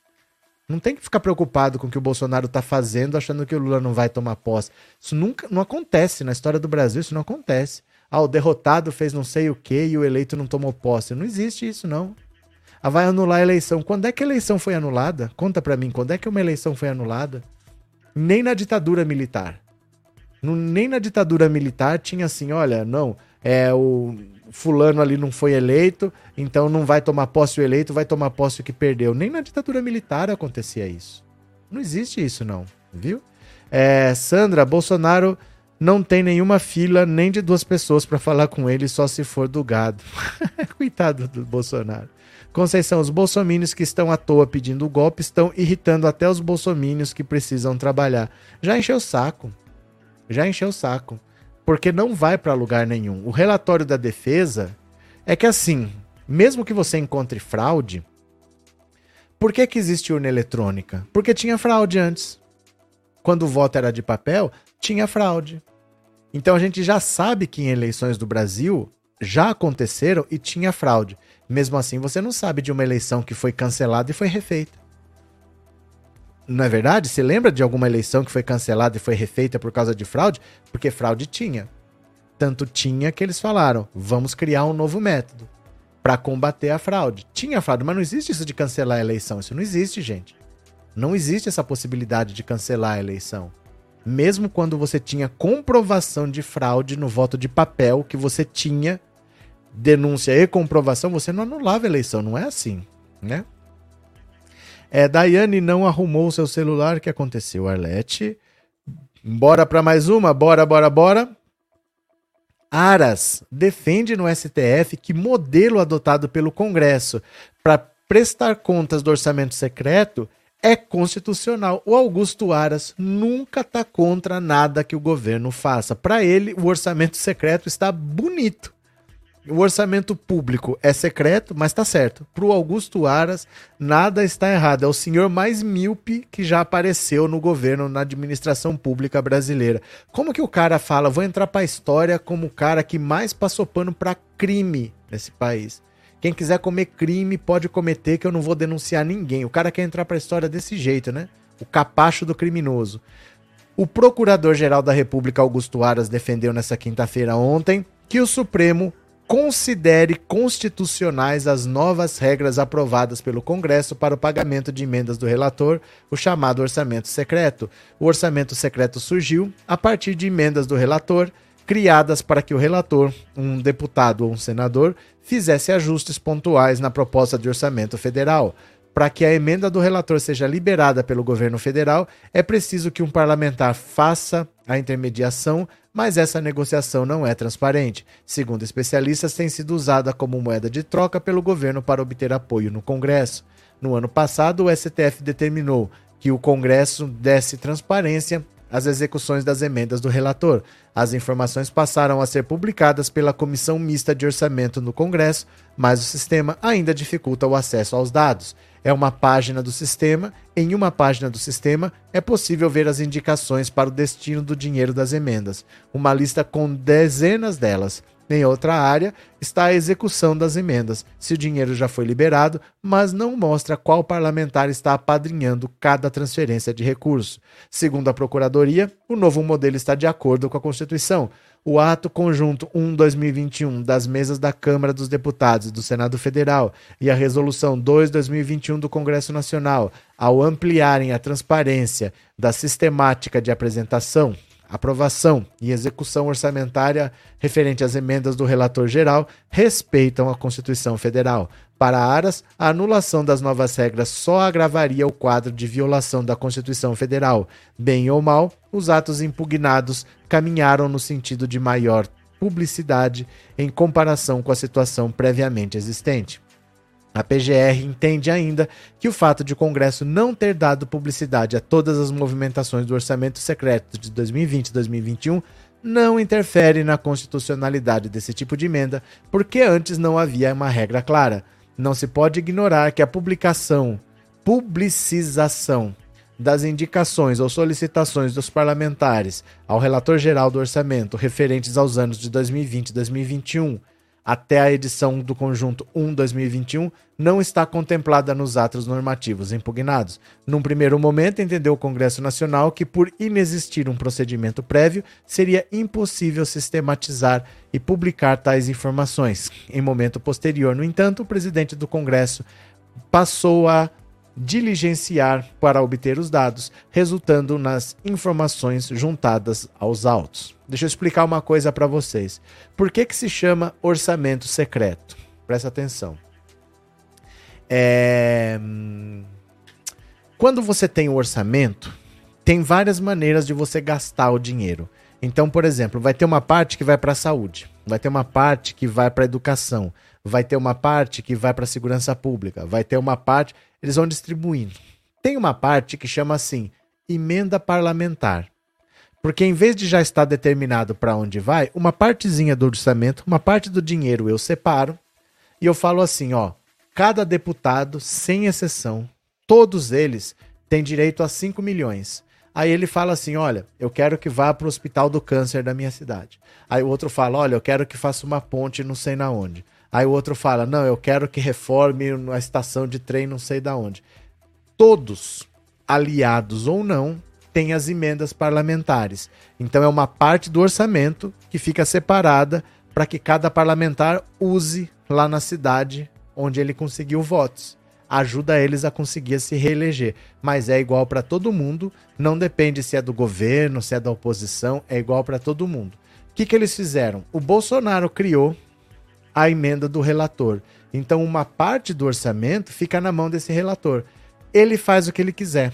Então, por exemplo, eu quero que você vote tal coisa do jeito que eu quero. Você vai votar? Você topa? Eu te dou 10 milhões. Mas eu não dou 10 milhões para você fazer o que você quiser. Você me fala o que, é para fazer e eu mando fazer. Então o nome que vai aparecer é o meu, que é o do relator. O outro ali, ó, 10 milhões. Você vai votar comigo? O que, que você quer fazer? Ah, eu quero construir a ponte. Eu mando construir a ponte. Não aparece o nome dele. Então, para todo mundo, ele pode comprar apoio, 10 milhões, 20 milhões, 5 milhões, só que o nome que aparece é o meu, que sou o relator. Por isso que se chama orçamento secreto. Eu não sei se eu estou fazendo essa ponte a pedido dele, ou a pedido dele, ou a pedido daquele outro. Eu não sei que negociação é essa. Por que, que por exemplo, eu sou de São Paulo, por que, que eu estou fazendo uma ponte no Piauí? Por que, que eu estou fazendo uma ponte no Pará? O que, que aconteceu? Não, é que alguém do Pará me falou que ia votar comigo então eu fiz a pedido dele, só que isso não vai aparecer em lugar nenhum. Então dá para você usar esse dinheiro para comprar apoio sem isso aparecer em lugar nenhum. E aí esse dinheiro acaba desaparecendo depois. Porque como não dá para rastrear, você não sabe de quem veio, é mais fácil esse dinheiro ir parar no bolso de alguém do que eu sabendo que quem mandou foi o parlamentar tal da emenda parlamentar dele. Aí se der alguma coisa, eu já sei que eu cobro dele. Mas como é do relator, fica mais fácil desse dinheiro sumir e esse dinheiro está sumindo. Esse dinheiro está sumindo integralmente. Porque na corrupção, normalmente, você fica com 5%, 10%, 20%. Ali não está sumindo dinheiro integral. São bilhões que estão sumindo por ano, né? A Simone Tebet falava que é o maior esquema de corrupção do planeta Terra. Tem, tem chance de ser, né? Monai, obrigado, viu? Obrigado pelo super chat, obrigado de coração. Deixa eu ver um aqui que eu perdi. Aqui, Drica. Professor, uma ajuda para sua ida a Brasília mínima. Mês que vem faço mais. Obrigado pelo seu trabalho que nos fortalece diariamente. Seu canal com sua maneira de nos informar. E sozinho faz a diferença. Obrigado, Drica. Obrigado pelo super chat. Obrigado por ser membro. Sabe quem que apareceu aqui? Sabe quem que apareceu? Eu não faço nada sozinho, não. Ó quem faz aqui comigo, ó. ela tá peladinha, ela tá tão engraçada. Quando ela fica peladinha, ó. Tá tosada. Ó. Fala oi, Teca. Fala oi. Oi. Teca já tá indo pra 16 anos, viu? Tá uma veinha. Rabugenta. Obrigado, Drica. Obrigado pelo superchat. Obrigado por ser membro do canal, viu? Obrigado de coração. Obrigado mesmo. Valeu. Deixa eu ver aqui quem mais. Baixou, baixou, baixou. Pronto. Cadê? Cadê? O Aras foi colocado na PGR para justificar e arquivar tudo que o Bozo fez de errado. Infelizmente, né, Mônica? Infelizmente é assim que tem sido. Vamos para mais uma? O recado que Bolsonaro diz ter recebido do núcleo petista. Olha só. Esse senhor aqui já é passado. Ó, só avisar. Esse senhor aqui é passado. Ó, Bolsonaro tem dito a aliados que recebeu um recado do núcleo duro do PT por meio de membros do judiciário. O presidente conta que teria sido informado que ele e seus filhos não serão perseguidos e que o foco do governo Lula é olhar para frente e se concentrar no país. Bolsonaro, no entanto, mostra ter desconfiança da suposta mensagem. O presidente também acredita que tem uma carta nas mãos. Bolsonaro sinaliza que, caso se sinta perseguido, especialmente em ações judiciais direcionadas a ele ou a seus filhos, estimulará seus apoiadores a irem para as ruas e causar tumulto para o governo Lula. Nos seus discursos, Lula tem dito que seu governo não será marcado por revanchismos. Isso mostra todo o analfabetismo político do Jair Bolsonaro. Porque o governo Lula não tem nada a ver com os problemas dele na justiça quando fala, olha, nós não vamos nos basear em revanchismo, quer dizer simplesmente nós vamos fazer o nosso trabalho. Mas o trabalho do governo, do executivo, não é fazer justiça. Isso é missão para o judiciário. Ele que vai responder aos crimes dele, nós não vamos perseguir, mas nós nem que pudéssemos, nem que quiséssemos, nós íamos poder perseguir. Porque isso é missão do judiciário, não do executivo. Então ele é um, é um retardado que fala: ah, se quiserem me prender, eu crio problemas para o governo Lula. O governo Lula não tem nada a ver com isso. Isso tem a ver com o poder judiciário, com os processos que vão começar a pipocar. Isso não tem nada a ver com o governo Lula. Ele acredita em qualquer groselha que ele queira, gente. Ele sabe que ele cometeu crimes, ele sabe que ele vai para cadeia e ele não consegue disfarçar o medo que ele tem de ir para cadeia, mas ele vai. Ele vai para cadeia, não vai ter jeito, não tem por onde escapar, né? Cadê? Diz estão querendo ir para Itália, boa viagem e fica lá para não atrapalhar no presidente Lula trabalho. Não tem isso não, tem isso não. Se fosse, gente, uma fuga não é feita à luz do dia. Sabe o que, que é isso? É porque eles precisam gerar notícia para manter a gadaiada atiçada. Então eles foram lá, eles, eles provavelmente eles avisaram que eles estavam indo lá. O jornalista que viu, não é que por acaso ele estava passando em frente, eles provavelmente eles avisaram que eles estavam indo lá só para gerar notícia. Sabe? Porque não quer dizer nada você ter é, documentação. Ninguém faz legalmente, ninguém foge de um país legalmente. Senão não é fuga, né? Se é feito legalmente, não é fuga. A Carla Zambelli, por exemplo, ela não está impedida de sair do país. Ela não tem nenhum processo que impeça ela de sair. Então ela não fugiu. Ela tá lá nos Estados Unidos como turista. Tá legal por enquanto. Não é fuga. Então, fuga é sempre ilegal. Não existe fuga legal. Olha, preciso de um passaporte italiano para fugir. Não existe isso. Isso aqui provavelmente foi tumulto que eles fizeram. Eles provavelmente avisaram o jornalista de que eles estavam indo lá para ser notícia, né? E para falar disso daí. Uh, cadê? Boa noite, Maria Aparecida. Bem-vinda a Celiomar. Então a polícia não pode ir atrás de criminosos porque eles acham que estão sendo perseguidos. E acha que isso é culpa do governo Lula. Você não tem nada a ver com o governo Lula, isso é o judiciário que vai fazer, né? Maria Dalva, tô doida pro Bozo no Chilindró com seus filhos. Pronto. Cadê que mais? Vamos ver aqui, ó.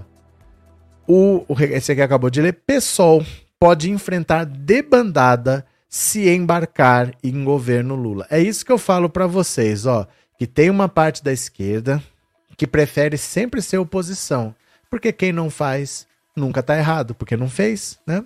Ó. Ai, como atrapalha. Vamos lá. Em meio aos anúncios de participação de quadros do PSOL na equipe de transição do presidente eleito Lula e a expectativa de ter Sônia Guajajara como ministra dos povos originários, alas do partido querem impedi-lo de integrar oficialmente o novo governo. Várias tendências internas, como o movimento Esquerda Socialista, do qual fazem parte nomes como Sâmia Bonfim, Mônica Seixas e Luciana Genro, tentam levar o partido para, se não uma oposição, ao menos uma posição de independência em relação ao PT. O clima interno é de acirramento e tensão, segundo quadros ouvidos pelo Globo, e há risco de debandada a depender da decisão tomada pela direção nacional, que vai se reunir em dezembro para tratar do caso. Em junho, um grupo de mais de 100 integrantes, entre eles Plínio de Arruda Sampaio Júnior, anunciou a desfiliação em massa após a legenda aderir à chapa Lula-Alckmin e formar uma federação com a Rede Sustentabilidade. Agora, um grupo está insatisfeito com a composição mais à direita do gabinete de transição, com o ex-tucano Geraldo Alckmin, Pércio Arida, André Lara Rezende, por exemplo. Mas o que mais pesa é a expectativa de que o governo Lula de dependa de siglas como MDB, PSD e União Brasil para governar e garantir maioria no Congresso para aprovação de seus projetos. Há também o caso do PL, partido do presidente Jair Bolsonaro. Ainda que tenha anunciado oposição ao governo Lula, a sigla continua abrigando deputados fisiológicos. A, estimativa da executiva do PL é que entre os 99, mais de 40 estarão dispostos a ajudar o futuro governo se forem atendidos com cargos e emendas. O PSOL é contra se aliar a esses parlamentares. O presidente da sigla Juliano Medeiros e o deputado federal eleito Guilherme Bolos, próximos a Lula, foram anunciados na equipe de transição, o que incomoda a ala mais à esquerda do partido, ainda que a decisão tenha sido deliberada e vencido uma votação é, na direção nacional por 10 a 9. Braga diz que os as prioridades do PSOL são o enfrentamento ao bolsonarismo e ao fisiologismo do Centrão. Para ele, esses objetivos não poderiam ser alcançados com a legenda integrando o governo que vai depender de acordos com esses grupos à direita. Quando você está debaixo do guarda-chuva do governo, você perde a independência para fazer esse enfrentamento. Chega a ser. Não dá para acreditar. Vamos continuar.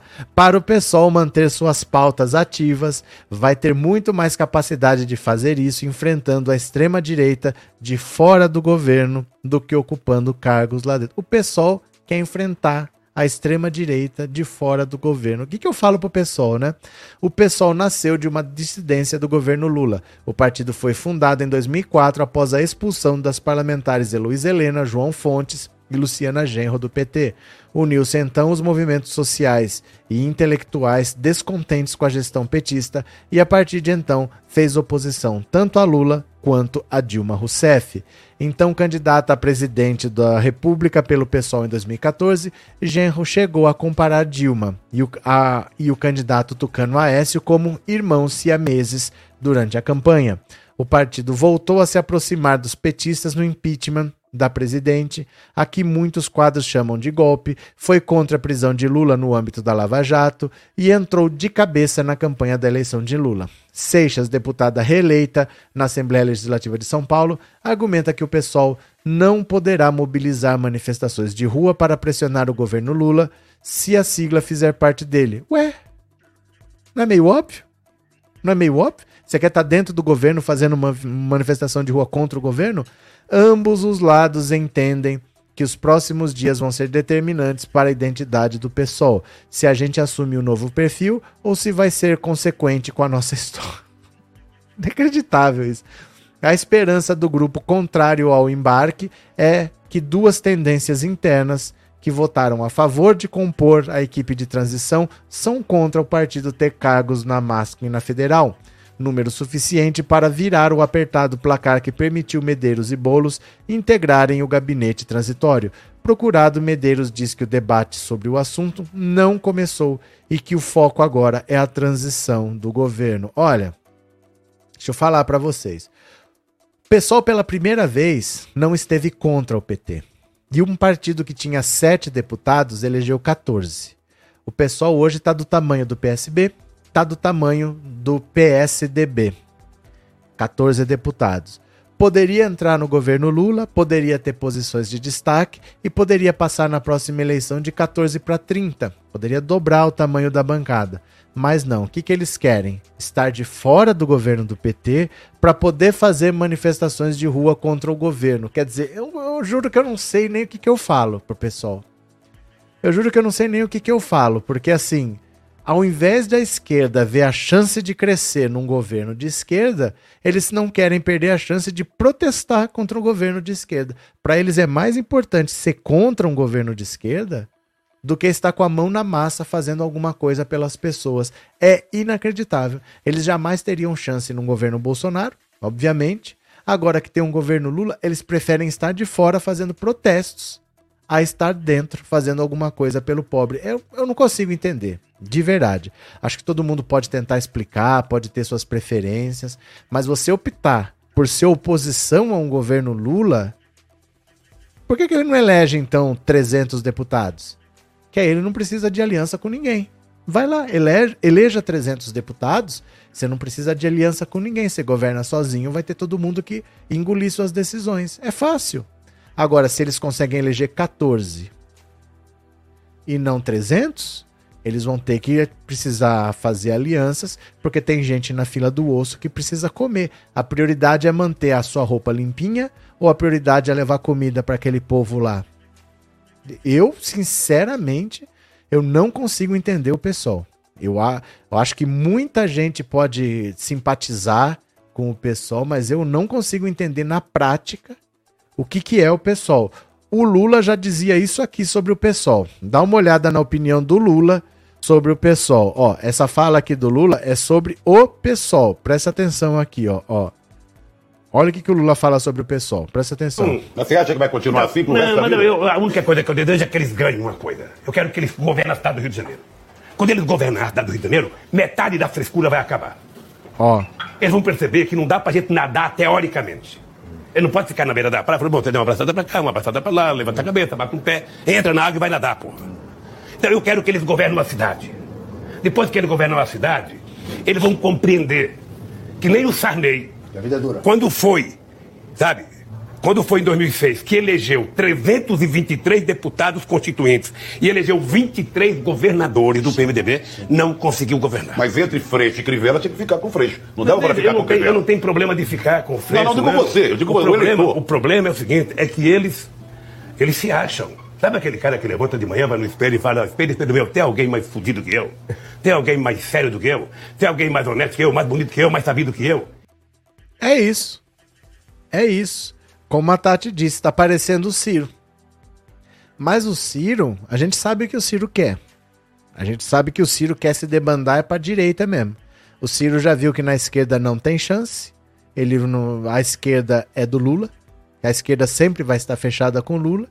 Então ele quer ir para a direita, porque o projeto do Ciro é pessoal. Eu acho que o pessoal nem sabe qual é o projeto deles, porque o Ciro já decidiu. O Ciro, a gente, a gente pode não concordar, mas a gente já enxergou o que, que o Ciro quer. O Ciro já viu que não adianta bater de frente com o PT, não adianta bater de frente com o Lula. Então ele vai tentar herdar o que sobrou do bolsonarismo. É claro isso. O Ciro quer o eleitor de direita. Mas o pessoal não sei o que quer, de verdade mesmo. Ele querer ser oposição ao governo Lula para poder enfrentar a extrema direita de fora do governo é uma das coisas mais sem sentidos que eu já ouvi. Em todo caso, deixa eles, né? Cadê? Não, eu não aturo nem da família, eu mando ir para aquele lugar. O que será que aconteceu, Jorge? Tá parecendo que não, Sandra. O que, que tá acontecendo? É, Flávia Vladimir, graças a Deus, esse governo fascista, eu tenho pavor, estou sentindo alívio. Pronta. Cadê Augusto? Sabe as palavras do melhor presidente da República que o Brasil já teve na história e um estadista e grande líder político brasileiro e mundial. Eu juro para vocês que para mim é difícil entender o que o pessoal quer. Você tem um governo de esquerda que a única chance de você poder fazer alguma coisa é num governo de esquerda, não vai ser um governo de direita que vai chamar o pessoal para participar. Ele, não, eu prefiro ficar na oposição a um governo de esquerda porque eu quero fazer manifestação de rua para combater a extrema direita. Eu, eu nunca vi nada mais sem sentido do que isso. Em todo caso, né? É, Mateus, o pessoal é formado por universitários soberbos. Sei lá. Em todo caso, eu acho que é um partido mais sem sentido que eu já vi na minha vida, esse tal de pessoal, de achar que o certo num governo Lula é ser oposição. De verdade, assim, me, me é, é difícil de eu entender. A sinalização de Lula a Alexandre de Moraes, que passou despercebida. Ó, ó, ó o Xandão, ó o Xandão.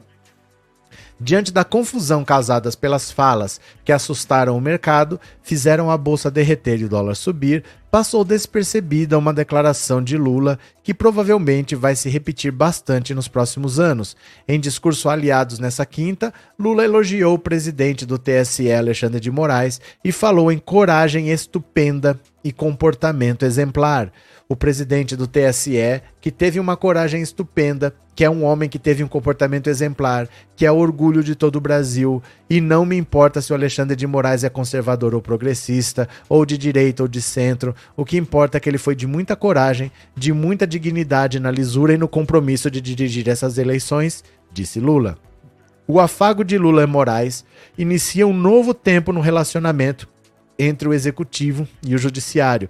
O presidente eleito deve repetir os agradecimentos ao longo de sua gestão, porque reconhece a importância do trabalho de Moraes contra Bolsonaro, contra o bolsonarismo e contra qualquer movimento antidemocrático que tente ganhar força no país. Como a coluna mostrou várias vezes, Moraes tem sido peça-chave na defesa da democracia e na busca pelo cumprimento da Constituição.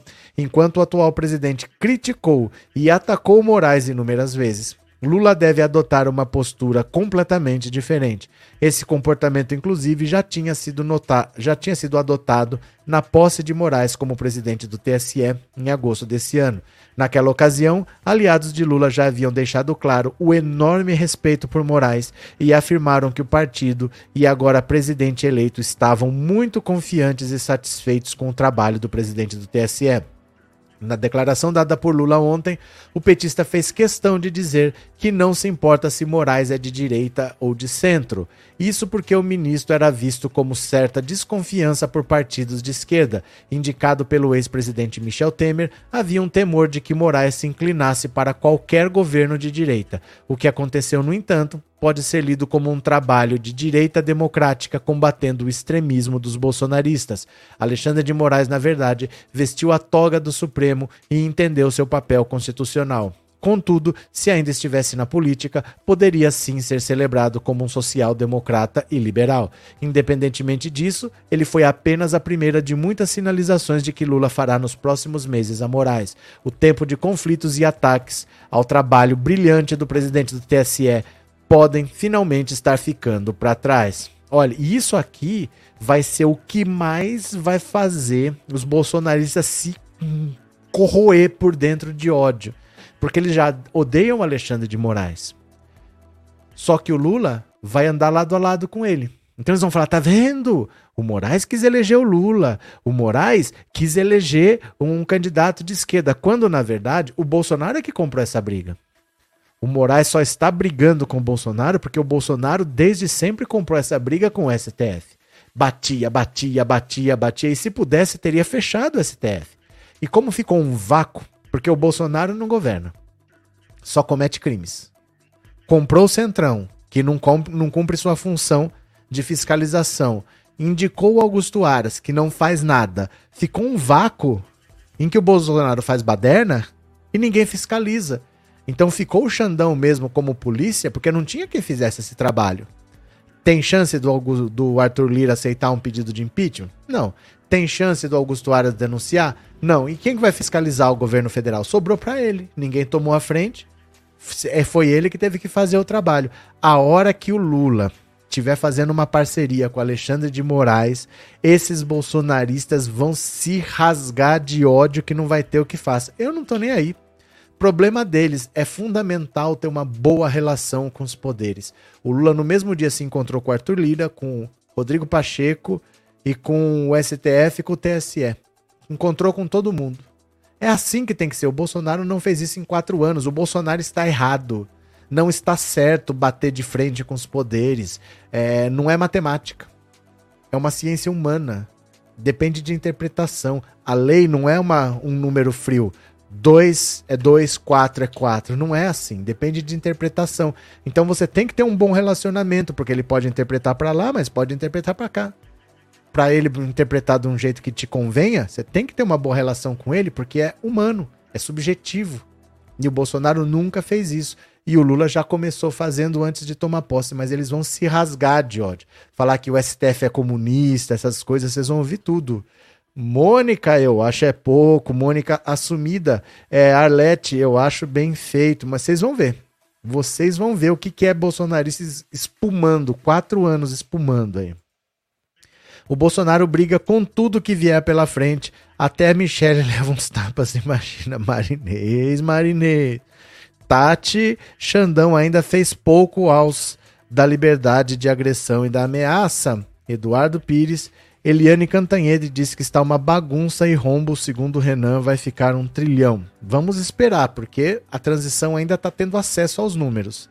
Né? Vamos ver como é que vai ficar. Vamos ter que esperar um pouquinho ainda. O rombo ainda vai aparecer. Aristides, Lula chora em discurso e André Mercado Esteves fica nervoso. Pronto, Hélio Souza. Será que a moçada encheram o tanque de gasolina? Acabou de subir. Ah, vai subir mais, porque Bolsonaro tirou tudo quanto é imposto. Como é que eu vou cumprir aquele orçamento sem cobrar imposto? De onde virá o dinheiro? Os impostos vão ter que voltar a ser cobrados, né? De alguma maneira. Vai ter que subir mesmo. Então, vamos ver o que vai acontecer, né, Hélio? Vamos ler mais uma aqui, ó. Os males que tiraram Bolsonaro de circulação depois da derrota. Nossa, que coisa berebenta, hein? Que coisa cheia de bereba. Erisipela é uma infecção cutânea causada geralmente pela bactéria Streptococcus pyogenes do grupo A, mas também pode ser causada pela Haemophilus influenzae tipo B.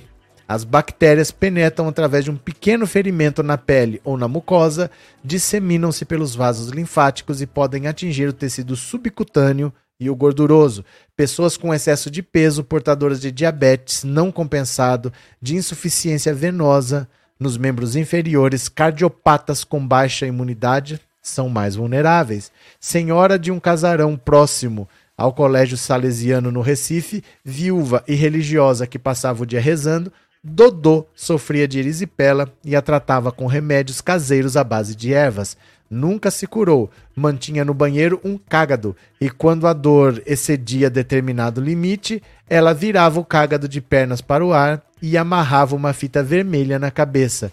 Dizia que melhorava. Bolsonaro deve ter outros meios de enfrentar a doença que tirou de circulação depois de derrotado por Lula no último dia 30, mas não padece só desse mal. Há outros tão ou mais dolorosas. Ele sofre por ter perdido uma eleição que julgava ganha por pouco, sofre por não ter se oposto quando consultado sobre a decisão da justiça de soltar Lula, pois imaginou que o venceria, e sofre com o processo em curso de lavagem de roupa suja que divide seus familiares mais queridos. De Michele, a mulher, a Jair Renan, o filho 04 e o mais distante deles. Ana Cristina Vale, advogada e mãe de Jair Renan, lançou-se candidata a deputada pelo Distrito Federal, arrecadou dinheiro, perdeu e mudou-se para o exterior sem prestar contas. Michele nunca mais apareceu em público ao lado de Bolsonaro. Dizem que foi porque brigou com Carlos o 02 e o marido tomou partido do filho, dono de suas senhas nas redes sociais. Carlos nunca gostou de Michele, que jamais gostou dele e que se recusou a abrigá-lo no Palácio da Alvorada porque Bolsonaro temia que Carlos fosse preso pelo ministro Alexandre de Moraes. Houve tapas e não houve beijos no meio daquela quizila. Carlos afastou-se do pai, que se desentendeu com Eduardo, o 03, que se escafedeu para os Estados Unidos, onde tem amigos. Flávio, o 01 não abandonou o pai, mas está de mal com Eduardo e com Carlos. Cada um joga no outro a culpa pela má condução da campanha de Bolsonaro. Para completar a desdita do clã, Bolsonaro cobra de Valdemar da Costa Neto, presidente do PL, muito mais do que tem para lhe oferecer quer casa, comida, roupa lavada e dinheiro para viagens. Ao mesmo tempo, queixa-se dos políticos que se elegeram às suas custas e que não se mostraram agradecidos. É muita dor para aquele, para ele, que é obrigado a suportar, além do medo da volta do comunismo. Bolsonaro está abandonado, o poder já migrou, Bolsonaro está tendo a família destruída, Bolsonaro está vendo o poder ir para o Lula muito antes de acabar o mandato dele. Ele não é mais respeitado, ele não é mais consultado, ele não é mais levado em consideração, ele não apareceu mais para trabalhar e o país melhorou. Então eu acho é pouco. O que, que eu posso falar? Eu acho é pouco, né? Cadê? Michele é uma serva de Deus, poderia curá-lo, disse Eusenice, a sarcástica. Jesus Henrique, eu acho que a ruindade da família é que não os deixa ser felizes. Que nada! Tem um monte de gente ruim que é feliz. Tem um monte de gente ruim que é feliz. Biano, tudo que esse governo fez foi no sentido de destruir os direitos do povo. O Biraci, boa noite, Lula e Alexandre de Moraes, a dupla dinâmica. João Vaz Belfort disse que agora o coronel Tomás vai dar um golpe de Estado. Será? Eu não ouvi essa declaração. Arlete, país sem Bolsonaro está muito, muito, muito mais leves. É, Celiomar, os fascistas viraram anarquistas. E Evânia, é só falar em línguas que os anjos agem. Os, por que será que os anjos falam línguas estranhas e não falam línguas normais, né? Continuemos. Acho que esse aqui acabamos de ler, né? ACM Neto sinaliza para a União Brasil se aliar ao PT, com uma condição. Olha só. O secretário-geral da União Brasil, ACM Neto, acenou positivamente com uma aliança de seu partido com o PT e a adesão formal da sigla ao governo Lula, mas com uma condição. Neto e Luciano Bivar, presidente do partido, querem que Lula apoie um nome da legenda para a presidência da Câmara contra Arthur Lira e seguem batendo o pé que sem isso não entram para a base. Olha, só quem perde são eles mesmos. Porque assim, comprar briga com Arthur Lira nesse momento é muito difícil, porque o Lira tá com orçamento secreto, ele já tem os acordos feitos com aqueles que se reelegeram, então ele já tem uma cacetada de votos garantido, e ele já garante que ele continuando presidente, ele vai continuar mantendo os privilégios da galera lá. É muito difícil você querer comprar essa briga agora. O PT entrar falar: não, vamos tirar o Arthur Lira, vou me juntar à União Brasil. E o próprio União Brasil sabe disso. Eles não estão exigindo isso porque eles acham que vão receber. É para negociar. Ah, mas então tá. Então não me dá isso. Não me dá a presidência da Câmara, mas eu quero aquilo. Você começa a negociar, você começa pedindo lá em cima e depois vai baixando, vai baixando, vai baixando. É assim que funciona, né? Kate Kate, Xandão é o novo Batman. Valeu, Kate. Obrigado pelo superchat, viu? Obrigado pela participação. Valeu mesmo. Muito obrigado, viu? Cadê? que mais? É, Jorge, Benzetacil 1500 dói nada. Que, que foi essa, essa automedicação aí?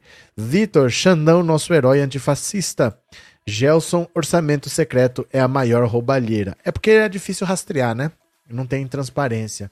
Mas assim, olha, é... se o Bolsonaro se reelege e ele tinha tudo para se reeleger, porque todo mundo que tentou conseguiu, nós íamos ter problemas não é por quatro anos, não, nós íamos ter problemas por décadas. Ele provavelmente ia se reeleger, depois ele ia colocar alguém no lugar dele, e depois esse alguém ia se reeleger, e até ali a gente já estava na Idade Média de novo. Ali a Damares poderia ser o próximo nome, vai saber o que acontece. Né? Ia ser algum desses galera aí. Para ele ter apoio, ele ia deixar ser candidato a alguém da bancada evangélica, alguém da bancada da bala, algum ruralista que ia plantar soja na Amazônia toda. Ia ser alguma coisa disso. Nós íamos ter problemas por décadas se o Bolsonaro se reelege. E ele tinha tudo para se reeleger porque ele não tem escrúpulos, né? Às vezes você tem um monte de instrumento, mas você fala, não, nunca que eu vou usar isso aqui. Isso aqui não tem cabimento usar. Bolsonaro usa. Então é muito difícil você agir dentro da legalidade contra alguém que não tem limites, porque para ele, se é legal, se é ilegal, tanto faz, né? Cadê?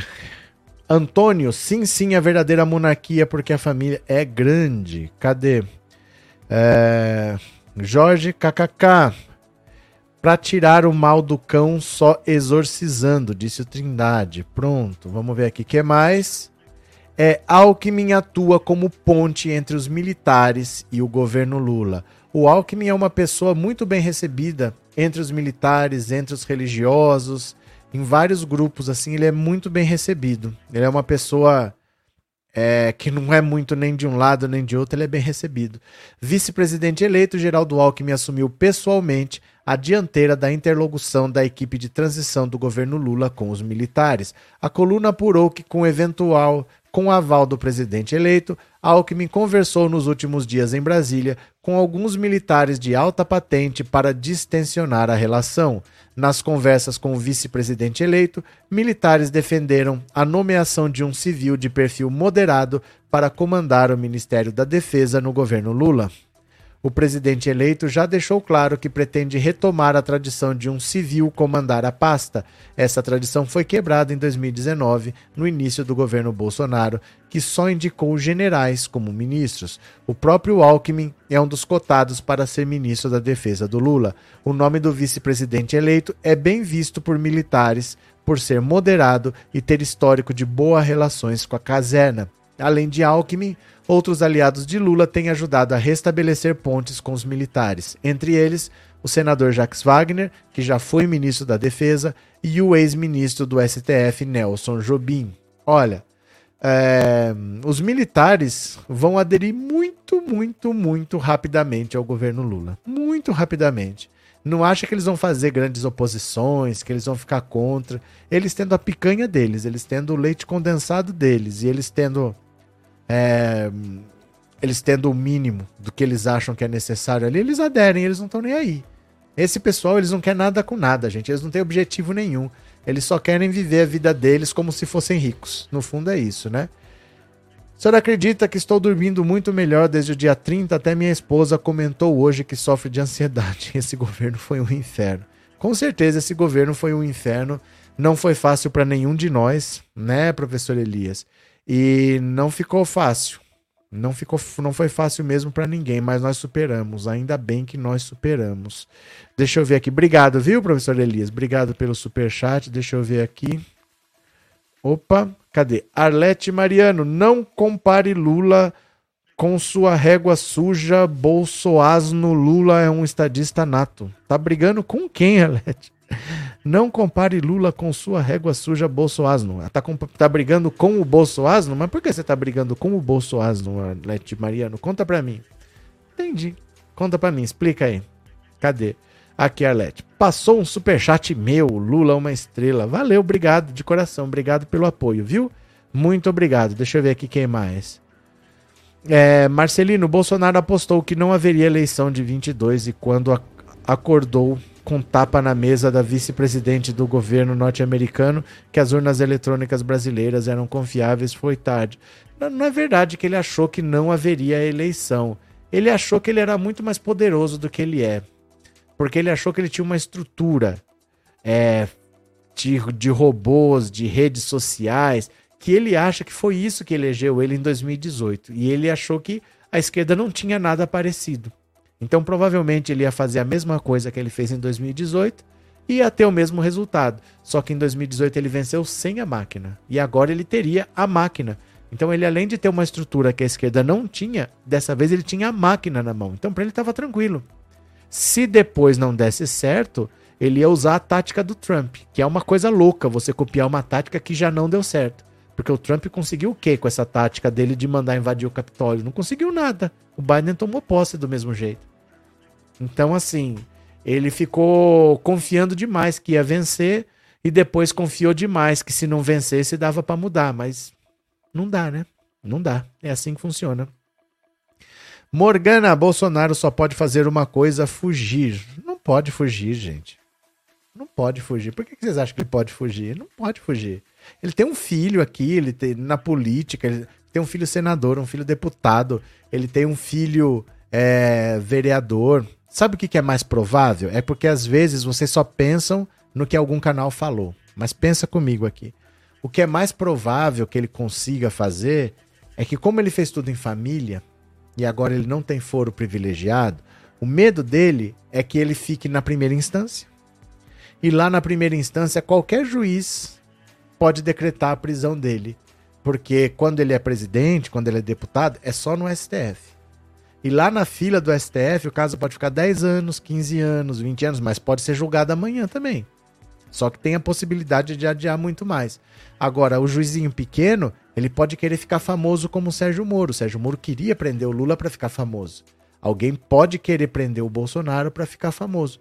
O que ele pode conseguir é: olha, vamos deixar o meu caso, não na primeira instância, mas como eu tô metido na rachadinha junto com o esquema do Flávio, o meu caso vai para segunda instância porque tá vai para o STF porque tá atrelado ao caso dele, coisas desse tipo, sabe? Conseguir tirar daqui, levar para lá, que foi o que ele fez com o Flávio.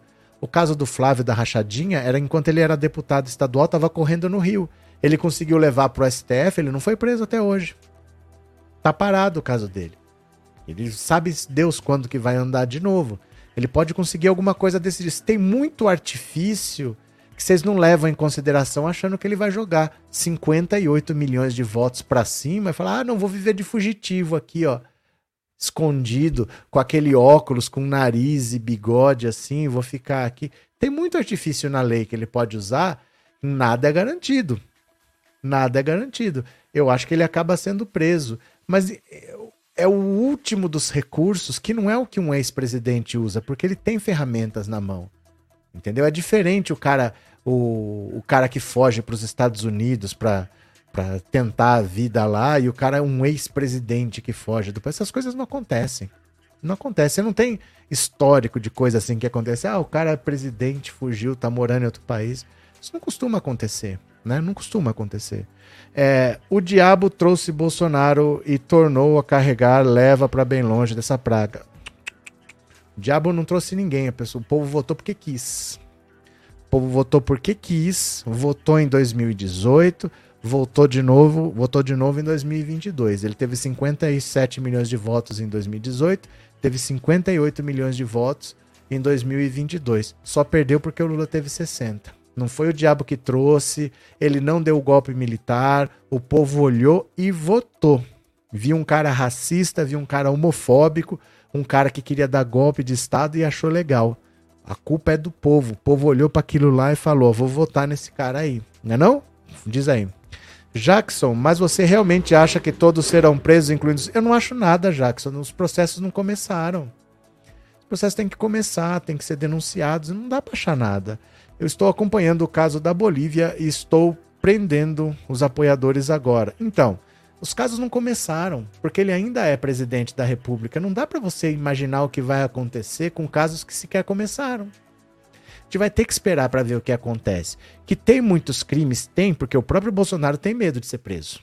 ele tem medo de ser preso é porque alguma coisa tem. Mas você tem que investigar.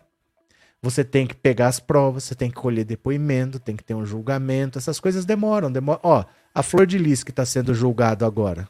Praticamente nós já estamos em 2023. O assassinato é de 2019. Então não é assim que o Bolsonaro sai dia 1 dia 2 ele tá preso. Nós vamos ter que ver como é que essas coisas andam. Ninguém pode dizer isso para você por enquanto, né? Vamos ter que ver. Vai ter que começar a ser investigado, vai ter que começar a ter um processo. E aí nós vamos ver o que vai acontecer, tá? É... Adriana, cidadão italiano não pode ser extraditado mesmo se for condenado em outro país. Será que esse não é o interesse dos Bolsonaro? Só eles para te responder, Adriana. E assim, a gente não é a, gente não é especialista nem na lei brasileira quando envolve dois países assim. É muito difícil que alguém seja especialista em lei italiana para falar de extradição. Tenho certeza que essa informação não é tão segura assim. A gente imagina que deva ser assim. Mas se é, especialista em direito italiano, eu não sei se é, será que é isso. Será que é isso? Será? É uma informação segura? É um advogado que tem conhecimento da lei italiana que te falou isso? Ou você acha? Porque o Brasil não extradita os seus cidadãos. A lei italiana é assim? Alguém leu a Constituição italiana? Não sei. Eu não sei. Eu não costumo falar do que eu não sei. Eu não fico fazendo hipótese do que eu não sei. Eu não sei. Eu não entendo de lei italiana. Eu não sei se pode ou se não pode. Então eu fico na minha, né? Vamos ver aqui se alguém contribuiu com um Pix. Bora comigo. Se você contribuiu com o canal com um Pix, nós vamos ver agora. Podemos? Podemos? Bora.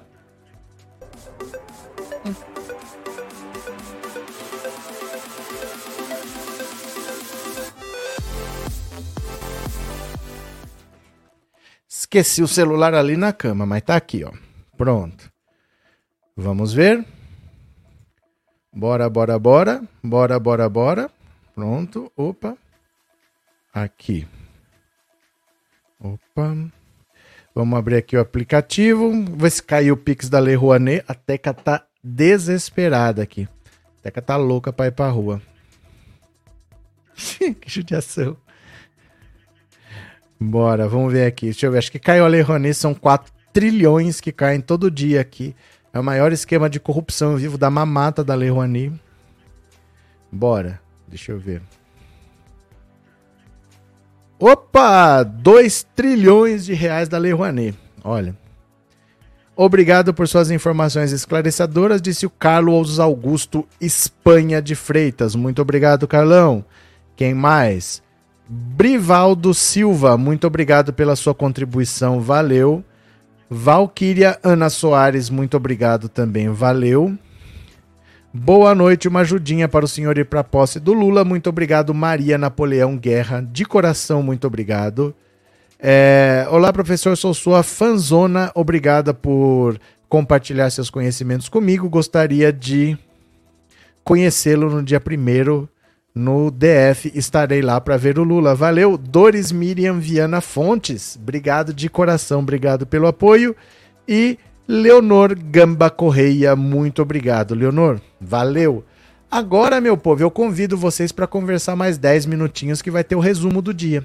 Então vamos passar por essas notícias todas em 10 minutinhos. Você não precisa fazer nada, você fica aí encerrando essa live você vai ser direcionado automaticamente pro pro canal Olha Isso. Posso contar com vocês? Pode ser? Tem uma cachorra aqui que tá inquieta. Então vamos lá, 10 minutinhos de live, valeu? Beijo grande, 10 minutinhos, tamo junto, valeu!